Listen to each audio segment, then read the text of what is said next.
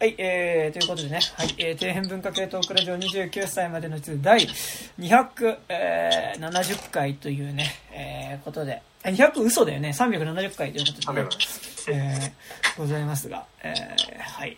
えー、皆さん冬が近づいてまいりましたが、えー、いかがお過ごしでしょうかということで、はい、えー、部長の山田です。そして、どうも、金内射撃夏アニメーションです。うい。うい。どうも、レイトです。はい。どうも、高島です。はい。えー、ということでですね、えー、本日は、えー、クロエ・ジャオ監督、えー、マーベル・シネマティック・ユニバース最新作、現時点で、えー、の、えー、あれですか、エターナルズというね、はい、映画について喋っていこうと思いますが、その前にね、結構メールをいただいているので、そちらを読んでからにしようかなという感じですかね。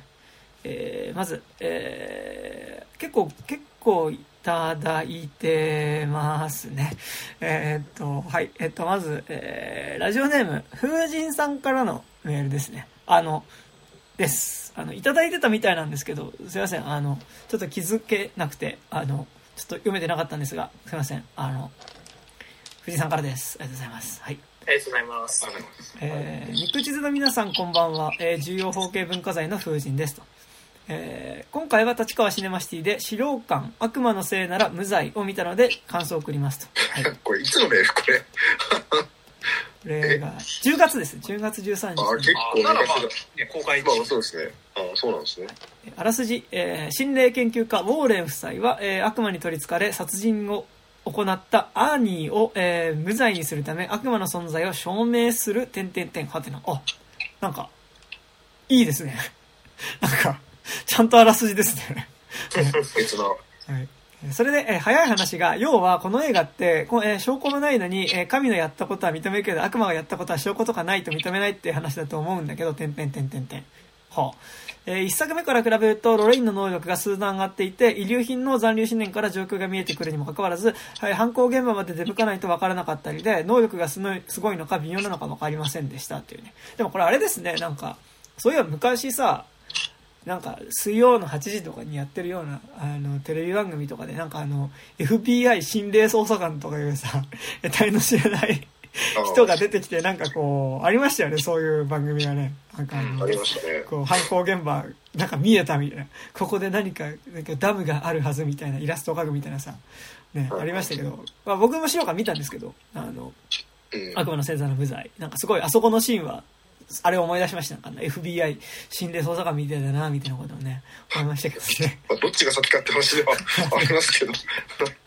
はい。あと、元牧師のコレクションルームに入るのを、えー、ためらったり、えー、品物を燃やしたりと言ってましたが、お前ら夫婦、えー、夫婦の家にも同じようなものがたくさんあるじゃないかと言いたかったし、まあそうですね。えー、ね。あの地下室やばかったからね。ねえー、資料博物館見てるとわかるけど。ね、えー、死体、え死体安置所の入り口を壊して不法侵入するところで、それは無罪なのと突っ込みたくなりましたと。うんえー、結局、神の力、悪魔の力、どちらが強いのかってことになったけど、最後は愛に勝る力はないよってことで落ち着きましたねと。え、あと、悪魔に頼んで殺すより直接ナイフを使って殺した方が早いんだなと思いました。まあでも、まあ、殺したいっていうかね、あの、その、悪魔をそこで呼び出すことによってっていう、まあ、あの、まあ、ネタバレですけどね、敵が、あの、悪魔崇拝の宗教っていう話ですからね、なんか単純にこう、こいつが憎いから殺すってことではなかったのでね、なんか直接殺すこっちの方が手っ取り早いじゃんっていうことでもないと思うんですけどね。はい、あれですね、あの、オカルトと犯罪とかってめちゃくちゃあの、相性が悪くて、はいはいはい、あの、僕結構好きな作家でデニス・ホイートリーっていう作家がいるんですけど、はいはい、それがその、ナチの、ナチが黒魔術を使ってて、それに対抗しようみたいな、その、あの、あの、スパイものかけるその、黒魔術小説があるんですけど、そそれ読んでるとその別にその余地とかは可能なんだけどそれがいつ起こるかとかは、あの指定されないじゃないですか。その呪い殺す、いつまでに呪い殺すとかって指定されないじゃないですか。だから、その基本的には、あの、いいつ起こるんだろうみたいなのとか余地であらかじめちょっと避けるぐらいしかやっぱ使いようがなくて、意外とやっぱ食い合わせが悪いっていう。だからやっぱこれね、あの、デスノートのね、やっぱあの、たびたび話してるけど、エル、エル・チェンジ・ザ・ワールドにおけるこう銃撃戦対ね、であの、エル・チェンジ・ザ・ワールドだっけ？あの、デスノート対。だからね、そっか、あの、銃のさ、撃ち合いのさ、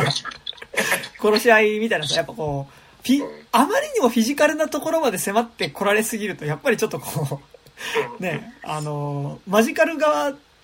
はなかなかちょっとこう、しんどいっていうかね、あの、そこじゃ勝てないみたいなね、ところはね、ありますか。はい。余談ですが、えかつて自分も悪魔に取り憑かれたことがあり、え詳しいことは書きませんが、外に出すからと言ったにもかかわらず、中に出した時に悪魔のせいだと言ったけど、ん信じてもらえず、私物をすべて窓から外へ投げ捨てられたことがあるんですが、悪魔を信じてもらえなかったことが悲しいのと、私物を外に投げるなんて悪魔よりひどいと思いました。はい。はい。いや、いや。ちょっと触れずに置いてますで、では今日はこの辺で筆を置きたいと思います。ということでね。はいはい。はい。まあ、悪魔のせいなら無罪ね。面白、なんだろう、その、いろいろ言いたいこともめっちゃあるけど、うん、なんかその、元の話っていうかさ、まあね。あの、その、まあ、その、どこまで本当かっていうと、結構あの、後で調べたらいろいろ微妙な部分もあったんですけど、うんまあでもその、その一応のその大元の実話されてる話自体のコンセプトが確かに面白いから、なんかその、初めて資料館シリーズ、僕資料館シリーズ自体はすごい面白い映画だと思うけど、なんかその、お話ですごい面白いと思って見てるっていうよりは、なんか一個の演出の切れ味みたいなでやっぱ見ざるを得ないっていうか、感じだったのが、今回なんかその、初めて、あの、話自体が、あの、すごい、あ、面白い話すごいしてるねって、たは思って、見たし、あの、あの、最初のその一家の、はいはい、あの、家のね、軒下に、あれがありましたっていうのを見た瞬間の、はい、結構なんか、お、そこ行くみたいな。うん、今までのシリーズではありえなかった、その、もう完全にその、呪いをかける側の人間っていうのが存在しますっていう話は、はい、あ、それは確かに面白いし、シリーズ的には結構新鮮な視点だなと思って見ましたけど、なんか後半あれですよね、ハンニバルのさ、あのー、犯人の家にこう入っていくとこみたいな感じありましたね。その仕掛けてる側の方も描かれつつ。私たちの沈黙の。そうそうそうそうそうそう、って感じもね、しましたけど。そうっすね。なんかでも、うん、すごく俺は見ててね、俺は見たんですけど、なんかこう、うん、実際の裁判って多分これでこうじゃなかったような、まあ、実際の、は、さ、こう、裁判のこうことと、うん、なんかこう、なんかちょっと解決した下で終わるじゃん。映画の方でも、うん、実際の判決って本当にそうだったのかなっていうのはそのハッピーエンド的なことだったのかなって思って結構微妙なところじゃんあれなんか。まあねその一番最後にそのエンドロールであの明かされるその実際の裁判の顛末みたいなの聞くとなんか悪魔がどうこうとか別として、うん。なんかその、状況証拠とかなんとかのもろもろの兼ね合いで、まああの、やってないわけじゃないけど、本人の責任能力は問いづらいみたいなので、結局、なんか、もう悪魔関係ないのではじゃあ。すっごい最後の最後でもやっとするんですよね。なんか。副題がしかもさ、悪魔のせいなら無罪とか言ってんだけどさ、うん悪魔のせいではあったけど有罪だったんですよね。何もしないでやってたらもっと罪が重かったかもしれないかもねみたいな。ちょっとなんかウォーレン夫妻頑張ったおかげで多少罪軽くなったかもねぐらいなテンションなんですよね。テンション。でまあプラスあのウォーレン夫妻のあの夫婦の絆はより深まったからよかったみたいな。そうね、うん。あるんですけど。なんかいやまあ面白かったですけど、結構。で、なんか、まあ、正直怖いのがやっぱさ、実際の録音された生の音の方が怖いっていう、まあ最後エンドロール流れるじゃないですか。ああ、そうね。なんかそれはね、結構なんかね、あのー、あらあらっていうところではね、ありましたけどね。確かに。うん、けどまあ、そこが一番の旨味、なんかシリーズ上の。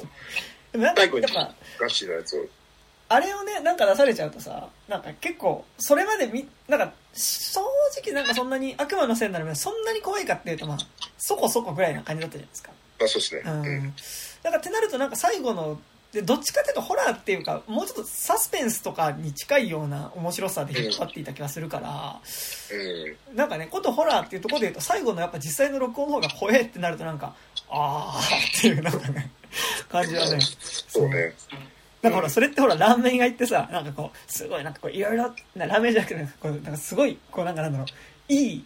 なんかすごい刺身の、魚の煮付けですみたいな感じでボンって出されたら変な味だなと思ってさ、なんか刺身で食べた方が美味しかったみたいな感じっていうかさ、なんかあんまりこう、素材のままの方が美味しかったじゃんみたいなね、感じっていうね。そうですね。まあなんかその単純にその監督が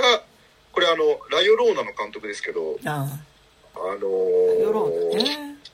だからなんかその、全体的にそのジェームズ・ワンのやつは過去2作品に比べて、どう考えても怖あんま怖くない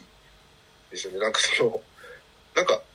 あ、この恐怖演出すっごいいいぞっていう演出はそんななく、はいはい。なんか、すっごい派手ではあるし、勢いもあるんだけど、派手で勢いがあるからごまかされるだけで、あんま別に怖くはないみたいなのが多いから、ね、ゆえにこう最後のテープ出てきた時に、いや、じゃあもう最初からこれ聞いてりゃよかったんじゃない かみたいな、感じもある。ね。って感じですよはい。ありがとうございます。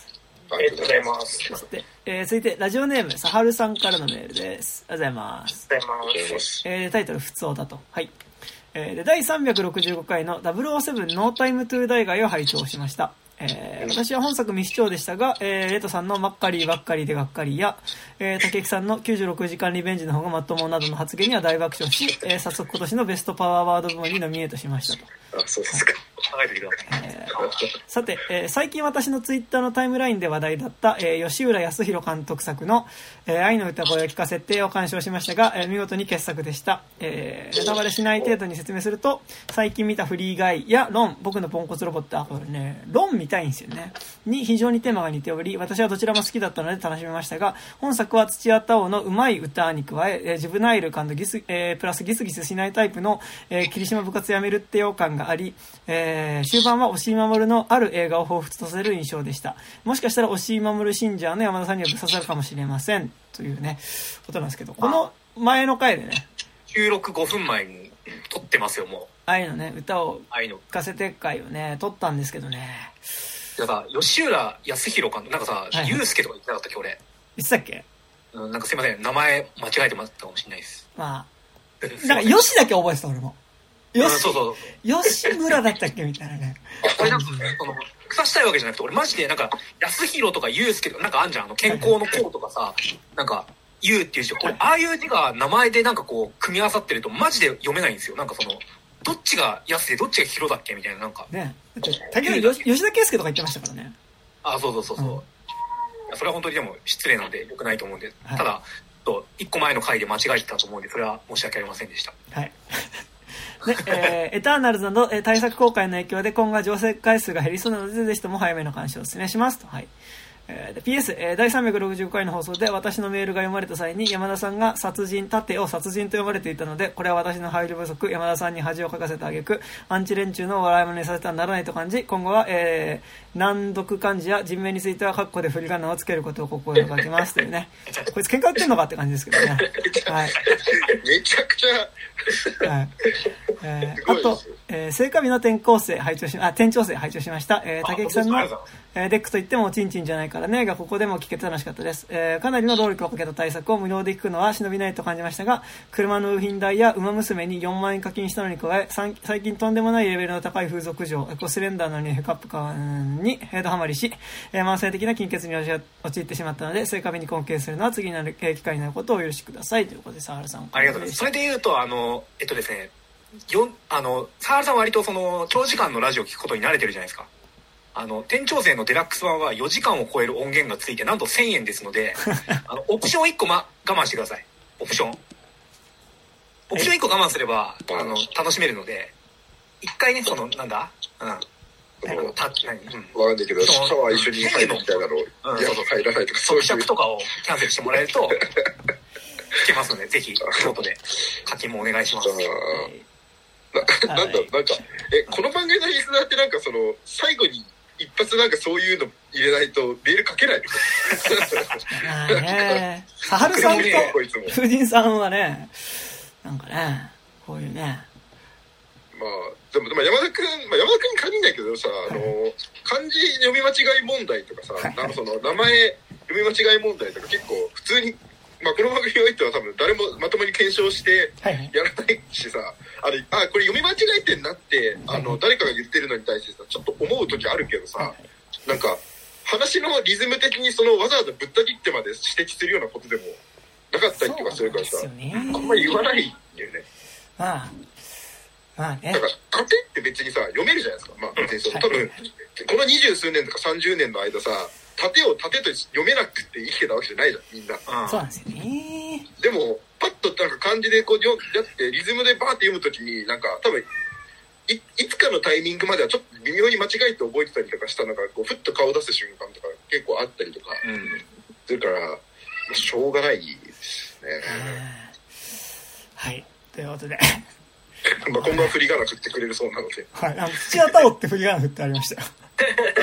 舐めてんのかな、こいつって感じですけどね。本当にね。感じ悪いわ。読み間違える方が悪いですよ。いや、まあね、それはね、あの、プロのラジオ聞いてくださいって感じですから。それは。開き直りがすごい。マジで。まあ、縦と出しはなんか、なんか覚えるよね。うんね。出しね。山車。そっちの出しか。はい。あ、出汁の方。出汁の方。出汁はね、出汁はなかなか出汁ですからね。はい。っていう感じでね、ございますけど。はい。ありがとうございます。そして、もう一つですね。はい。えー、ラジオネーム、ポテマキさんからですね。あ、ありがとうございます。はい。えー、肉汁の皆さん、こんにちは。そして久しぶりです。えー、前回が面白すぎていても立ってもいられずメールしました。えー、前回の99%が「イナ」という濃厚な内容でしかもまとえまくりな指摘の数々、えー、これにはダニエル・クレイグが、えー、うなずきながら聞いてくれるだろうなと思いながら聞きましたノータイムトゥーダイ会を聞いての感想最長ぐらい、あそうですね、えっと、感想があれでした。タイトルがノータイムトゥーダイ会感想でした。いただいてました、はい。えー、自分はクレイグ・ボンドに思い入れが薄いながらもワクワクしながら公開日に見たので、えー、直後の気持ちとしても満足,、えー、満足多めの感想でしたしかも、エンドクレジットで膀胱が限界になり、トイレに書き込んだので、えボンド・ビル・リターンを見ずに済む。あ、よかったですね。理想的な卒業式スタイル。えー、クレイグ・ボンドは、えー、あの独島で完全に死んだ。その状態で終営できたので、残死は、がない、えー、すっきりとした気持ちで帰ることができたのですと。はい。そしてここからが本題なのですが、えー、皆さんの表で触れられなかった部分から自分が良かったと思うポイントを言ってお話ししたいと思います。おはい。お決まりのタイトルシーケンスで出て,、えー、出てくる、えー、悪さ、えー、PPK で作られた DNA 配列。えー、あれの言わんとすることって、ボンドを軸にしたスペクターとの因縁だと思うのです。ほう。えー、遺伝子の段階で殺し合う宿命みたいなものがプログラムされていることを分かりやすく可視化していますし、二人の聖家、えー、スカイフォールから始まる、えー、兄弟の争いの象徴とも受け取れますと。えー、その磁場に引っ張られるようにマドレーヌとサフィンの因縁も付属するイメージです。ああ、なるほど。その流れを、えー、娘にだけは継承させまいとするボンドパパの奔走。繰り返される因縁を断ち切ることこそ、えー、本作の主題だったと個人的には解釈しています。おお、なるほど。えー、もちろん、えー、ブロフェルドはダサい殺し,、えー、殺し方しますし、えー、サフィンもキャラ掘り下げが浅すぎて印象に残りません。えー、まして北方領土にミサイル撃ち込ませた、えー、新たな、えー、争いの火種を作火種を作ったやつの娘として後ろ指を刺されながら生きていく可能性を考えると、マジでふざけんなという気持ちになりますと。はい。えー、ですが、キャリー福永のネットフ,、えー、ネットフリックス作品、えー、ピース、えー、ビースト・オブ・ノーネーションを踏まえてみ、えー、見ると、まるでノータイム・トゥ・ダイがセルフアンサーのように見えてきます。ほう。本作の主人公の少年は内戦を引き起こした大人たちの負の連鎖に巻き込まれて戦争に身を投じていくわけですが、えー、戦火を広げて大人たちが罪を償わずに退場するのに対して、ボンドは彼なりにけじめをつけて退場します。えー、その姿が自分としてはダメな部分を上回るぐらいの、えー、賞賛ポイントでした。ああ。例えるなら、時期なき戦いで、ヒロノが死んでいった、えー、組の若衆のために山森を道連れにして死ぬみたいな。ああ。それは上がりますね。それは上がりますね。はい。これだけクレイグ・ボンドのフィナーレ感を出しておきながら、中年の危機を迎えたおっさんを美化してるだけで終わってるのが本当に残念ですが、映画好きとして祭りに参加できたのも久しぶりだったので、かなり元を取れました。まあね、祭りっていうのはね、まあ特にコロナ、このコロナ禍はね、なんかね、やっぱ対策が見れるってなるのは、劇場で見れるっていうのはやっぱ祭り感あるもんね。ありますもんね。えー、はい、えー、以上、えー、長々と失礼しました。えっ、と、竹、あと、竹木さんが、え最後の決闘裁判の感想ツイートをされていたのを拝見したので、皆さんの票をぜひともお聞きしたいです。えー、自分は腹の底に一生残るほどでかい一発をこられました。マジでド傑作でした。ということでね、えー、ございますが。はい、えー、はい。パテマさんからのメールでしたね。はい。ありがとうございます。ありがとうございます。というわけで、まあ、最後の決闘裁判、見てきましたけどね。ねなんかでも、最後の決闘裁判さ、なんか、やっぱ、前見た、個人的には、あの、あれ、あの、軽い男じゃないのよ、じゃないけどさ、結局、最後の決闘裁判を見るとさ、その、もう、これ、今後、これから見る映画、なんか旧作、新作問わずさ、割と、その、最後の決闘裁判における第3幕の視点っていうのがさ、あるよなっていう可能性が常についた状態で映画を見ることになるからさ、結構なんかそれはすごい、まあなんかいや見てよかったなっての思いつつ、なかなかね、こう、しんどいものはあるよなっていう感じの映画ではありましたね。なんかね、やっぱ、割と映画についての映画でもあるじゃないですか。と思ってて、なんか、2章までの話って、多分、ああいう映画っていっぱいあるというか、うん、なんか2章までってその、かつては親友同士だった2人が、その、こうなんか出世とかお互いにしていく間の中ですれ違っていく友情っていうかさ、友情ものみたいなものとしても全然そこまでで見れてしまうというかさ、なんか、そこに対して、じゃあそこにいた女性っていうか、その中でレイプされた女性っていうのが、の視点でそれを語られた瞬間に、そこでの、その男同士のなんかそういう、そのある種の男社会の中での成り上がりみたいなこととか、その、虚勢とか、まあ、ある意味、まあ、男らしさみたいなこととかっていうのがさ、とてつもなく、まあ、なんか、こう、陳腐なものっていうか、まあ、そのすごい、虚勢の張り合いみたいなものに見えてきて、で、その中で、その、発言することすらも許されていなかった存在の話っていうのを見た時にさ、結構なんかもう、これは結構、なんか、これでいろんな映画見づら、いろんな映画に限らずだけど、作品見た時に、やっぱりこの視点って、なんか、なんとなく自分の中で保管されてしまうよなっていうのはなんかね、結構思ったところは、まあありましたね。なんかね、最後だけど裁判ね、見ててね。うん。どどうでした？か皆さん。いや、めちゃくちゃ面白い、面白いっていうかまあ、面白い映画でしたよ。まあ面白いわね、ちゃんと面白い。うん、うん。でも結構やっぱ、その あらゆる意味で、なんだろう、危険な映画っていうか、それはさ、うん、もちろんあの、原田雅人表とかはさ。いやでも原田雅人表はね、あ、こういうこともあり得るんだ、みたいな。なんかさ、ここまで行ってこれもあり得るのか、みたいな、なんか、もあるじゃん。うん、うん。いや、なんかでも、うん。原田雅人表ね。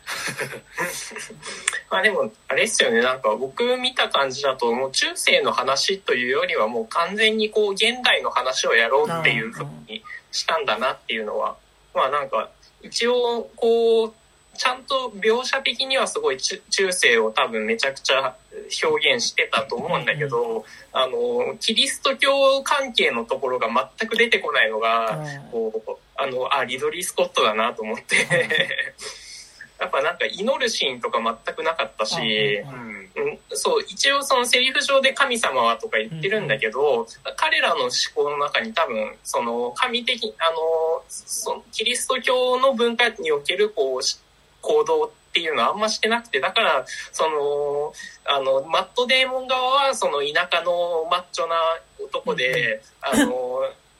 えっ、と、あの、アダムドライバーの方はちょっとあの、都会の証券マンの街相撲みたいな感じになってて、で、その二人に挟まれてしまった、あの、都会と田舎の街相撲のなんかこう、あの、対決で、そ、それがすごいめちゃくちゃその、しょうもないものに見えてくるっていうのが、あれで、なんかそこはなんかすごく面白かった。ね。なんかやっぱ単純に、その、同じ出来事だけど、こっちの視点から見るとこう見えてたみたいな微妙な違いみたいなところがさ、すごい、まあ、3回同じところが繰り返される、それぞれの視点から繰り返されるところでさ、その、もう逐一違うじゃないですか。えー、なんか、なんか、こう、最初の、えー、マットデーモン？マットデーモンとアダムドライバーの2人の間だと、どっちが先に、あの、おこう、こう、寛大な発言をしたかっていうか、あの、許すよみたいなことをどっちが先に言ったかっていうのが違ってるとか、こう、なんかそういうこう、虚勢の、どっちの方が、俺の方がいかに大きい男かっていうか、なんかその彼がする、こう、めちゃくちゃな振る舞いに対して、まあ、いかにその寛大だったかっていうことを、なんかそれぞれの視点では見せつつ、やっぱ結局最後のショーになった時にさ、やっぱりその、アダムドライバーにしてもさ、マットデーモンにしても、その、それが愛だったとかさ、あの、っていう体で喋ってるんだけど、まあ、どっちの視点から見てもものすごくやっぱりその、特に性描写のところが、ものすごい痛々しいものとして描かれてるし、やっぱりね、あそこのアダムドライバーが、こう、家に無理やり入ってくるところでのさ、あの、微妙な視点、微妙なこう、一個、動きの一つ一つのさ、見え方の違いっていうかさ、その、ね、アダムドライバー視点だと、こう、上の塔に上がっていくときにさ、その、向こうの、ね、そう、靴を、自分で脱いだ風に見えてるけど、こう、もう彼女の視点からしたらもうさ、あのー、もう脱げたっていうかさ、逃げる過程で脱げてしまったっていう風に、だからなんかこう、アダムドライバーから視点からすると、ある種嫌がりつつも、そうそう、あの、なんか、あそこで、あ、あなるほどと思ったのは、あの、靴文化で、靴を脱ぐって合意のサインなんだっていうのが、あそこで、あ、初めて分かったというか、えー、そうですよね。そう、あれとかめちゃくちゃきつかったっすよね。で、なんか、だからその、男の側がさ、なんか女の人をこう愛するっていう、愛してますとかっていう、愛の告白ですとかっていう体でやってることが、まず割とものすごく暴力的。だったり、まあなんかだからその特にアダムドライバーがなんかそこで襲ってくるところもあれなんだけどさ、あの、もうあなたのことしか考えられないんですって言ってる時のさ、あのもう、あの、女の人なんだっけ名前、えっと、女優さん。えー、えー、っと、ジュディ・カマー。あ、そう、ジュディ・カマー視点で見た時のさ、その、アダムドライバー視点だと結構なんかこう、気持ちが抑えられないんですみたいなさ、こう、情熱的な感じみたいにもう見えなくもないんだけどさ、ジュディ・カマー視点だともうなんか、もう、全身でもう、性欲が抑えられなくなってる感じにしかさ、言えないっていうね、あの感じはあるなと思いつつ、やっぱり、そう、結構さ、こう、ラストシーンで最後その、ね、あの、あいつ、えー、アダムドライバーじゃなくて、えー、マット・デーモンがさ、こう、群衆の中にこう、わーって英雄として迎えられていくシーンとかもそうなんだけどさ、多分、その、ジディ・カマーの視点なしでのあの話を英雄話として、っていうかなんかそのすれ違う男の友情の話として描いてるような話って多分結構それはそれで全然あると思うし、だしなんかなんだろう男2人の友情の間でなんかこう犠牲になる女性みたいなキャラクターっていうのってそれ犠牲じゃない描かれ方としてだけどなんかそのそこで女性が一つ挟まることによってなんか男の友情みたいなことってまああるじゃん。だからなんか結構なんか今後いろんな作品とかで、なんか、見れねえなってほどしんどくならなかった、見れねえなっていうレベルで見なくなる作品もあると思うし、乗れねえなってなるのもあると思うし、なんか、まあ、楽しめるけどちょっとここの部分引っかかるなみたいなことは多分ずっとありそうだなっていうのはね、なんか、こう。あと、ラストシーン、すごいさ、その、めちゃくちゃその、僕が見てて嫌だと思ったのは、あれって、その、あの、あそこの群衆ってその、あの結果に、その、問われてる内容に興奮してるんじゃなくて、あそこでルグリが死んだってことに対して興奮してるのであって、だから逆にマットデーモンが死んでたとしても、あそこで大かルグリは絶対大歓声浴びてて、で、その、ジュディ・カマーとマット・デーモンをなんかこう、なぶり殺しにするっていうところまで見えるっていうのがすごい嫌だったというか、あこでそれでやっぱだから最後のあの子供育ててるシーンがななく終わってたらめちゃくちゃきつかったなっていうのがあって、あとなんかあの裁判のシーンでのさ。そのまあえっとまあ妊娠してるわけだけどさ。あの、最後。でそのまあ俺あんま知らんけど結局その性的に感じて、まあ、満足感エクスタシーに達していなければその妊娠はしないはずだから、その、お前はアダムドライバーとセックスした時に感じてたんじゃないかっていう。で、ってことは嫌じゃなかったんだろうっていう形での裁判が進められるわけだけどさ、まあ、あそこの中でのそのセックスが同意だったか同意じゃなかったかっていうところでのさ、あの面前でああいうことを聞かれるっていうかさ、その、証言する中ですごいああいうある意味そこで証言させること自体がセカンドライフ的になるみたいなさ、ものっていうのは、まあ、あるじゃん、結構。その、それこそね、あの、伊藤しおりさんの裁判の時とかだってさ、そういうことあったわけだしさ、って思うと、やっぱりね、これ、なんかあそこキリスト教ってのが入ってくると、なんか中世は野蛮でって感じも、ちょっと一瞬せんではないけどさ、まあ全然今もあるよねって話ではあるから、そう、なんかだから現実の話としても見えるし、でもなんか、やっぱ俺はね、割と、こう、2章ま、なんか俺だから、原田正人表ね、ちゃんとは全部読んでないんだけど、でもなんか、やっぱこう、原田正人ぐらい、なんかその、映画がやっぱ基本的にやっぱ映画に限らないけど、結構その、作品っていうのが割とこう、ダンス、作品の頭に男性のって格好でついてることってさ、結構やっぱ多いなっていう気は、これ男性のためのですとは言ってないけど、やっぱり基本的にその、視点自体が、やっぱこのフラットであるところが男性の視点であるということは結構ある気はしてて、なんかやっぱ結構そういうのが、最後の決闘裁判とか見ると割とそこは自覚的になるなって思うんだけど、思ったんだけど、まあなんかでも、原田雅人はだから結局第2章までの、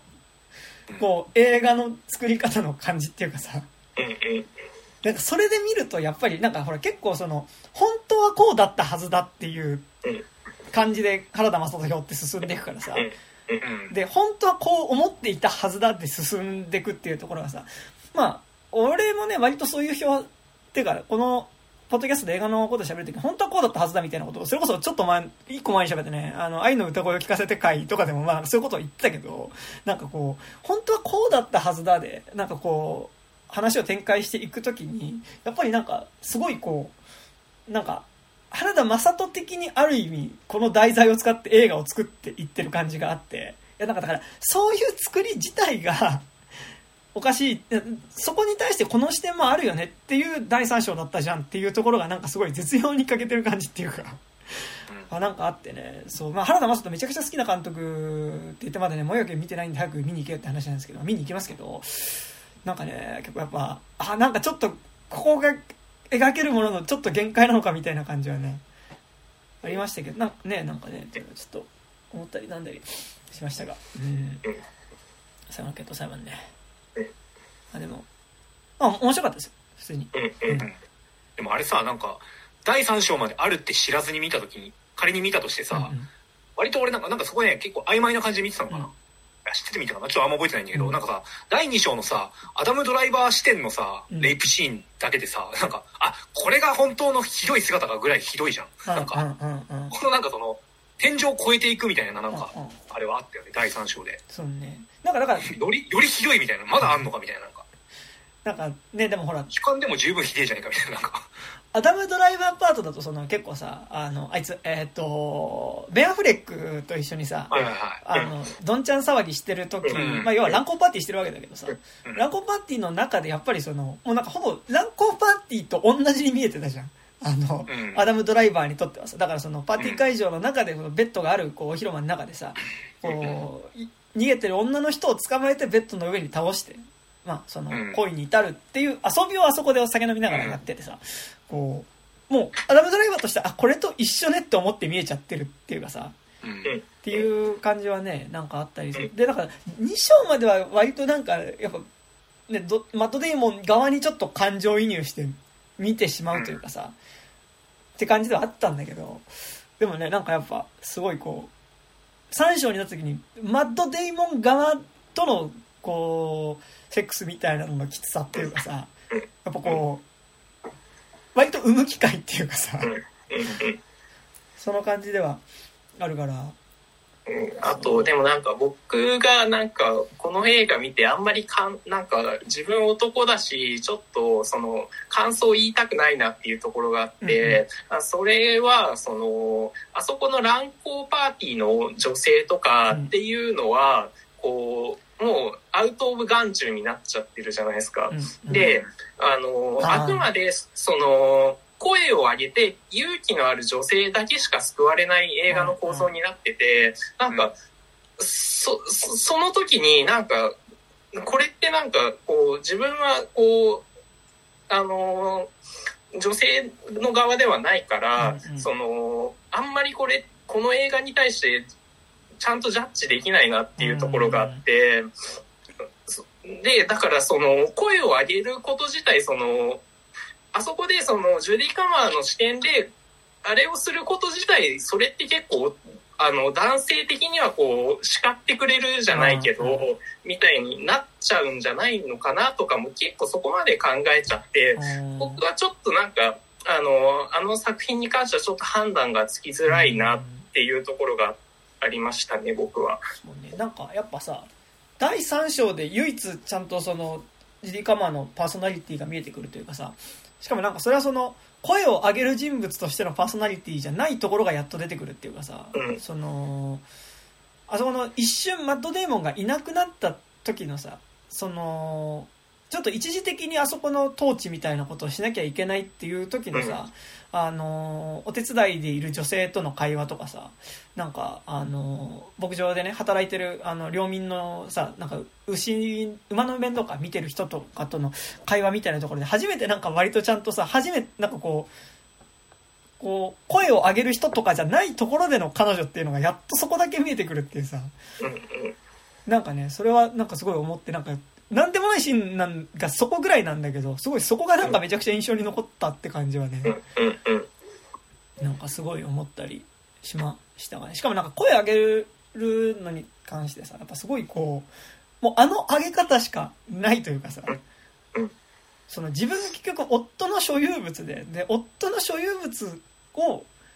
勝手に壊され、壊されたっていうか、その、無理やりその、夫の所有物に手を出したからそれに対して不服っていう形でしか、まあ、抗議ができないっていうところとかもね、まあなんか、そこの声を上げるっていうところでのやっぱしづらさみたいなところもめちゃくちゃあるわけだけど、ねえ、という 最後の決闘裁判ね。うん。でもなんか、細かいところもやっぱなんか普通に、その、なんか、何？ある意味で路悪的に面白く、面白くって言っちゃいけないのかもしれないけど、なんかできてて、あの、アダムドライバーを擬人化したとかとしか思えない種馬がすげえ勢いで、あの、入ってくるところとかさ、なんかひどすぎて笑うんだよね、なんか。あと、あの、王様いいんじゃん。はいはい。王様のさ、あいつのなんか表情一つとってもさ、なんかあの、何？最後の決闘の時にさ、めちゃくちゃ興奮しすぎてさ、横にいるなんか王妃様はさ、ドン引きしてんのにさ、なんか立ち上がってさ、なんかこう、やるあのとっちゃん坊やみたいな顔とかさ、いちいち面白くて。なんかあの二人、いい顔でしたよね。うん、そう。いい嫌な顔だな、みたいな奴らがいっぱい出てくるっていう面で、そこは単純に面白い、楽しめたし、あと、うん、なんか俺あの、さ、その映画の中で、なんかその、ひ、まあひどい描写なんだけど、なんかその、人がめちゃくちゃ傲慢になって、なんかその、あざけ笑う大衆みたいな描写がすごい好きなんですよ。なんかその、なんか、まあちょっと違うかもしれないけど、あの、ブラッククランズマンでさ、KKK の人たちが、あの、えっと、国民の創生応援上映をするシーンとかなんかめちゃくちゃ好きなの。はいはい、なんかもうひどす、ひどいなみたいな、なんか、あれに匹敵するぐらいなんかその最後のさ、さっき言ったあの群衆のさ、うんうん、なんか、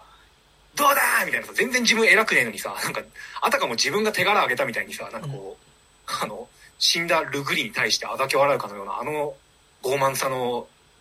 ね、群衆みたいなところとかが、すごい見てて圧があって、すごい良かったっすね。うんうんうん。なんかね、やっぱ最後の決闘シーンは、まあ、必ずしもかっこいいものとして描かれてないというかさ、うん、まあ結構その戦いの仕方自体も、そのなんだろう、剣で一発切ったら勝利とかそういう綺麗なやつじゃなくて、まあ、実際に多分中世の決闘をリアルに再現したらそうなんだと思うけどさ、うん、何回も鎧つけた上にこう槍で何往復も行ってさで最終的にはお互いに馬からずり落ちてさまあそのねドロドロのさこう、ところでこう泥水まみれになりながらこうさもうお互いにこう どっちか切るってから結構打撲に近いような感じで殺していくみたいなさなんか、こう、そこは、かっこいいものではなかったけど、やっぱ最後の決闘シーンは、まあなんかすごいこう、その観客の数も含めてね、なんか、すごい、なんか、ボリュームがあるなっていうか、なんか圧倒的な感じはするなと思ったん。ですけどね。な、なんなんだろうね、なんか、変な話見どころになってるっていうかさ、なんかその、普通こういうの描いたらさ、あそこってなんかもっと空虚なものに描くこともできたと思うんだけどさ、ちゃんとなんかその、いや空虚さも込みで、なんか、ちゃんと重厚に残酷に取ってるっていうのが、ね、すごい。やっぱあれは最後さ、あの、結局、妻が、その、群衆に迎えられてるさ、うん、そのマットデーモンを後ろから見る時の視点が入ることでさ、うん、一発でなんか、だから、あそこで、あの妻の視点がなければ英雄的に見える絵面だけどさ、うん、それをパッて切り返した瞬間のさ、あの、もういい加減にしてくれっていう顔っていうかさ、っていうのがあるからね、なんか、すごい、こう、なんかちゃんとだから盛り上がればするんだよ。なんかそういう、決闘みたいなこととかさ、なんか男同士の戦いみたいな。盛り上がるんだけど、じゃあ、それが、なんかそれちゃんと盛り上がるものとして撮ってるんだけど、なんかじゃあそれをこの視点から見たらっていうのに入った瞬間に、なんかすごいこう、一気にそこの盛り上がりにバッと水がかかる感じっていうか、あね、なんかね、すごいありましたね。なんかね。うん。はい。はい。っていう感じですかね。はい。ハウス・オブ・グッチが楽しみですよね。めちゃくちゃ。はい、僕は未見なんで、これから見ます。はい。ディズニープラス入るんじゃない？入るんじゃないですか、ね、ディズニープラスに最後の決闘裁判入るの？だって、あの、ディズニープラスすごいですよね、最近。だって、今もうジャングルクルーズとかフリーガイとか全部入ってますもんね。だから結局フォックス作品だったら入るから、うん、そうそう公開から多分、劇場公開終了してから1か月以内ぐらい多分入るみたいな感じのペースです、ね、なんか曲がりなりにもね、なんかご家族向けチャンネル感がすごいあ、でもね、なんか、たまに、あの、映画一覧とか見る、え、これ入ってんの？と思って、ちょっとドキッとする。でも普通にまあもうエ、エイリアンとかガンガン入ってるし。そうそうそう。え、プレデター入ってんだみたいな。普通にプレデターも入ってるターミネーターとかも入ってて。ターミネーターはでもあれか、一作目と二作目は入ってないのか。そう、なんか結構ね、その配信の都合でっていうのがあるんですよね、なんかね。ああ。うん。とかあるけど、まあ、結構でもなんかえこれもこれも入ったのっていうのは、割となんかその一気になんかラインナップが充実した感が、ね、てかあのそう考えるとなんか、まあ、ドラマとかそのもろもろもちろんそのアニメとかさ面白いのいっぱいああるあったとはいえさ、はいはい、ディズニーがどうこうっていうかそのフォックスってやっぱすげえなみたいな 感じのラインナップになってましたね。そうね。なんかだからちょっとまたサブカルはあサブカルじゃないサブスク渡り鳥をして、ちょっとね次 FOD であの「平家物語」がねあの入ったのでちょっとあれをちょっと次は UNEXT でジャリンコチェ見たらそっち行こうかなと思いつつその後ディズニープラスもう一回行こうかなとも思ってるけどそういうのねカーボーイビバップの実写がネットフリックスで始まっちゃったりとかね。ああ入ったねそうしたのでそっちも見なきゃなっていうのはねありますが。割となんか賛否両論って感じでしたねなんか。そうね。なんか鼻から叩くつもりで見てる人は割とあっさり叩いてるけど、いやいや普通に結構ちゃんと作ってるでしょっていう人も全然いたからそうなんだと思って、まあ、正直だとそのその人の中でのビバップ感がどういうものかっていうもので、かなりそれは分かれる気がします まあね、うん。っていう感じが。ありますが。はい。というわけで本日は、えっ、と、改めてエターナルズということですが、はい、えー、あらすじはありますか、はい、あの、公式のあらすじが、あの、なんていうか、すごい淡白で、はいはい、あの、なんかキャラクターの紹介とかがすごいちゃんとしてる方なんですけど、これ公式読んだ方がいいですかね？結構長い。どうなんだろうや、あの、短い、めちゃくちゃ短いです。まあ、短くていいんじゃないですか。あ、はい。えっと、地球に新たな脅威が迫るとき、えー、7000年にわたり人知を超えた力で人類を密かに見守ってきた10人の守護者がついに姿を現す。彼らの名前はエターナルズ。だが地球滅亡まで残された時間はたった7日。えー、タイムリミットが迫る中、彼彼らは離れ離れになった仲間たちと集結し、人類を守ることができるのか。そして彼らを待ち受ける衝撃の事実とは、えー、アベンジャーズに次ぐ、新たなヒーローチームの戦いが始まるという感じですね。まあまあ、まあ、でもいいいんですか？よくまとまった。それ以上細かくやろうと思ったら結構本当に細かいところ説明しないといけないそうですね。え、あの筋源から5年みたいな。なんかあのマーベルのサイトなんですけど、はいはい、あの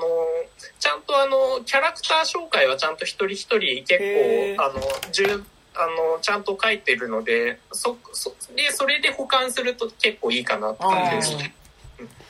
なるほど。ということでね、エターナルズということですが、はい、どうでした？か うん。と、なんだろう、その僕、ちょっと先に言っちゃうと、はい、ここのメンバーの中で唯一、クロエ・ジャオ監督の作品で、まあ、あのまず、えっと、ノマドランド未見なんですよ。はいはいはい。で、ザ・ライダーも一応見てるんだけど、ずいぶん前に見たんで、うんうん、で、かつ、ちょっと正直そんなにはハマんなかったっていうのが正直なところだったので、なんていうかこう、クロエジャオ文脈ですごい見てたかって言われると、正直そこまででもないんじゃないかったんで、ね、うん、例えば MCU ファンとして見に行った感じがあったんだけど、まあまあ、あのー、その視点で言うと、あのー、えっ、と、今回僕結構久々に MCU 映画の中で、その画面がいいっていう、うんあのー、やっぱその、まあ、制作体制的にもなんかこう、極力そのグリーンバック撮影ばっかり使うみたいなのが、まあ割と最近の MCU ではまあそれが当たり前だったし、別にそれが必ずしもダメってわけじゃないんだけど、うんうん、その、なるべく小さい体制で、ちょっとインディペンデント映画ぐらいの感じの現場作りをして、えー、極力やるみたいな体制で撮ったっていうのと、まあ、あと自然光とかを割と極力使ってとかっていうあたりで、のおかげで、まあその、なんていうかこう、映画的なルックっていうか、なんかまあ全体の画面がなんかその MCU だとまあどうしてもある程度こう明るくて、こう、全体がこう、まあ言っちゃえばちょっとのっぺりした画面にもなりがちだったりもして、あの、もちろんこういい場面もいっぱいあるけど、なんですかね、こう画面としていいから見てるっていうよりは、お話が面白いとか、キャラクターが魅力的とか、であるっていうところがまあ大きいかなと思ってたんですけど、あのー、今回なんかこう、画面自体がこう常に、あ、なんかこう、この感じのルックでずっとこういうスーパーヒーローもの見るって結構新鮮だな、みたいな。あの、割とあの、最終的な印象はそうでもないけど、あの、ローグワンの最初の15分ぐらい見た時の、なんかこう、新鮮さ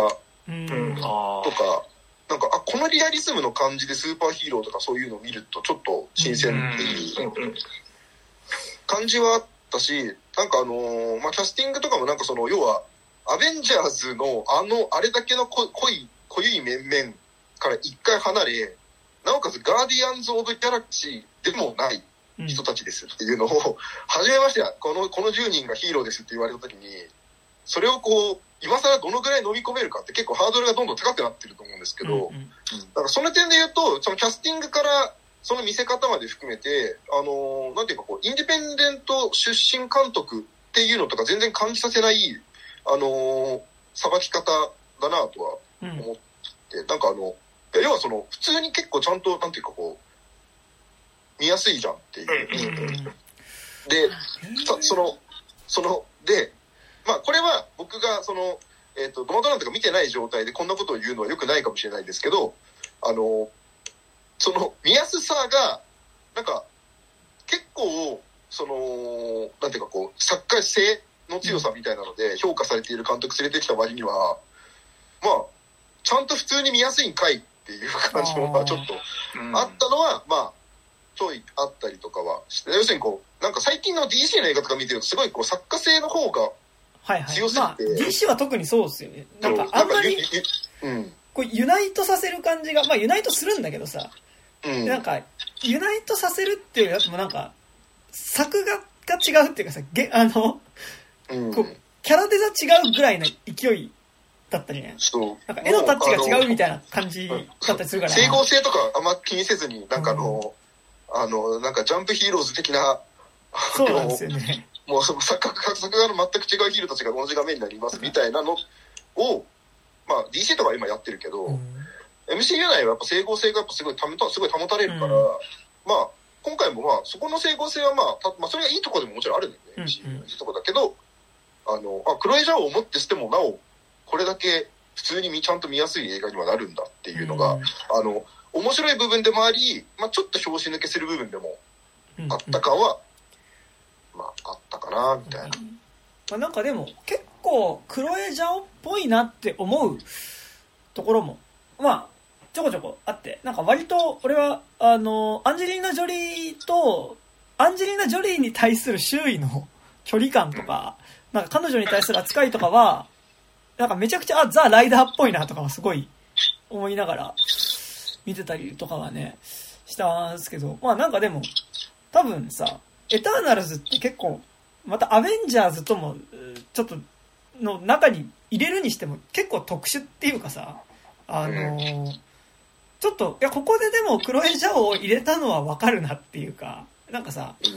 今までって結構その、まあ、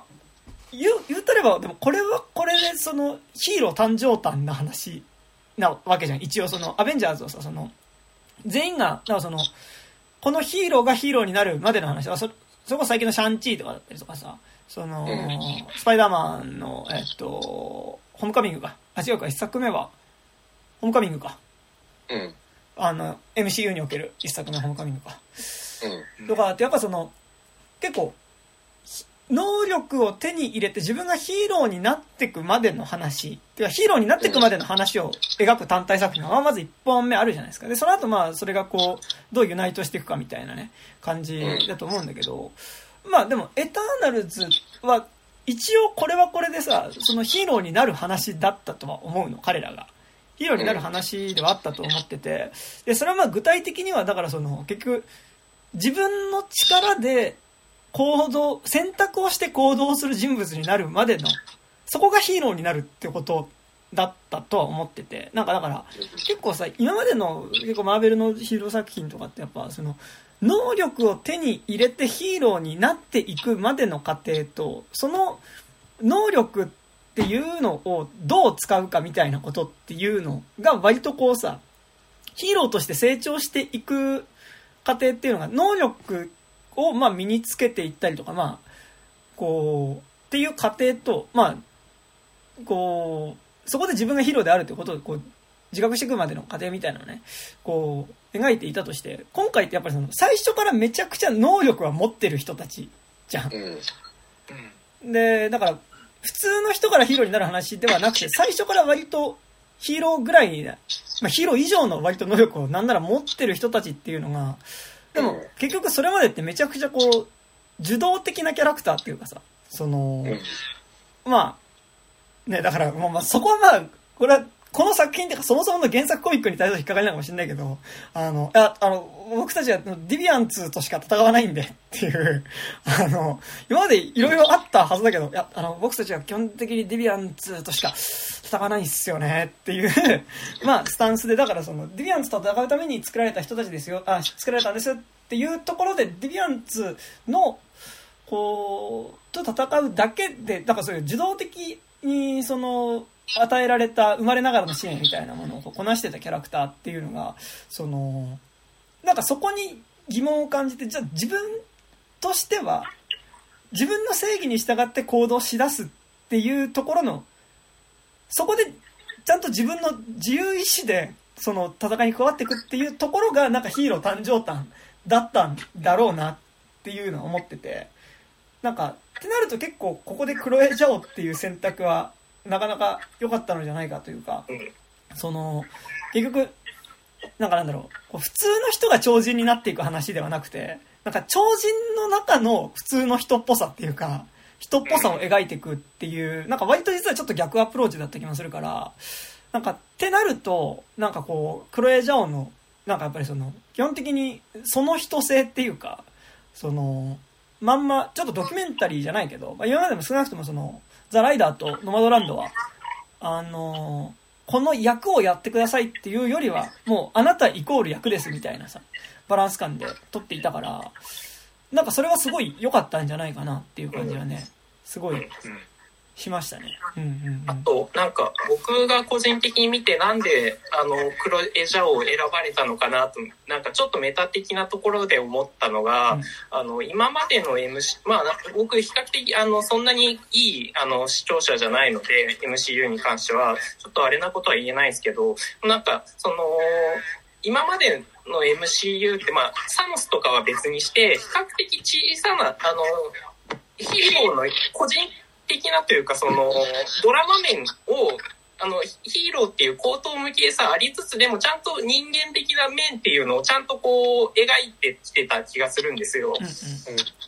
あの、なんていうか、その、個人で戦える範囲内というか、の、あの、比較的小さいところに収まるようなやつが、まあ、ちょ、サノスとかは別にしてだったと思うんだけど、まあ、そうとかもあれだけど、でも、なんか今作って、あの、あ、最後のラストの設定とかも完全にもうバカ、あれだけど、あの、あれじゃないですそのもう惑星を食べる、あの存在とかも、ちょっと、もう多分普通の観客からして結構きつくねみたいな、うん、その結構そっちに振り切っちゃってるところに、やっぱちゃんとそのよりドラマ面をちゃんとあの、語れて、しかも絵面的にバカっぽくな、あの、ならないようにしてくれる監督っていうので、多分なんかその、あの、すげえ、プラスのところに、あの、なんか、あの、ゼロ地点のやつぶっ込んでも、あんま中和されないから、なんか、逆に、あの、資質的に逆のやつをあのやったら結構いい感じになるんじゃないのかなみたいなそういう采配が働いたのかなみたいなのは結構見ててなんか思ってだからそのああいうそのめちゃくちゃそのもうねあのあんなでかい人間型のやつって何みたいなところに をちゃんとやっぱそれでもやっぱりそのヒーローの個人的なというか、あの、ちゃんとその、あれに基づいたそのドラマ面をちゃんと語れるっていうところで、うん、なんか、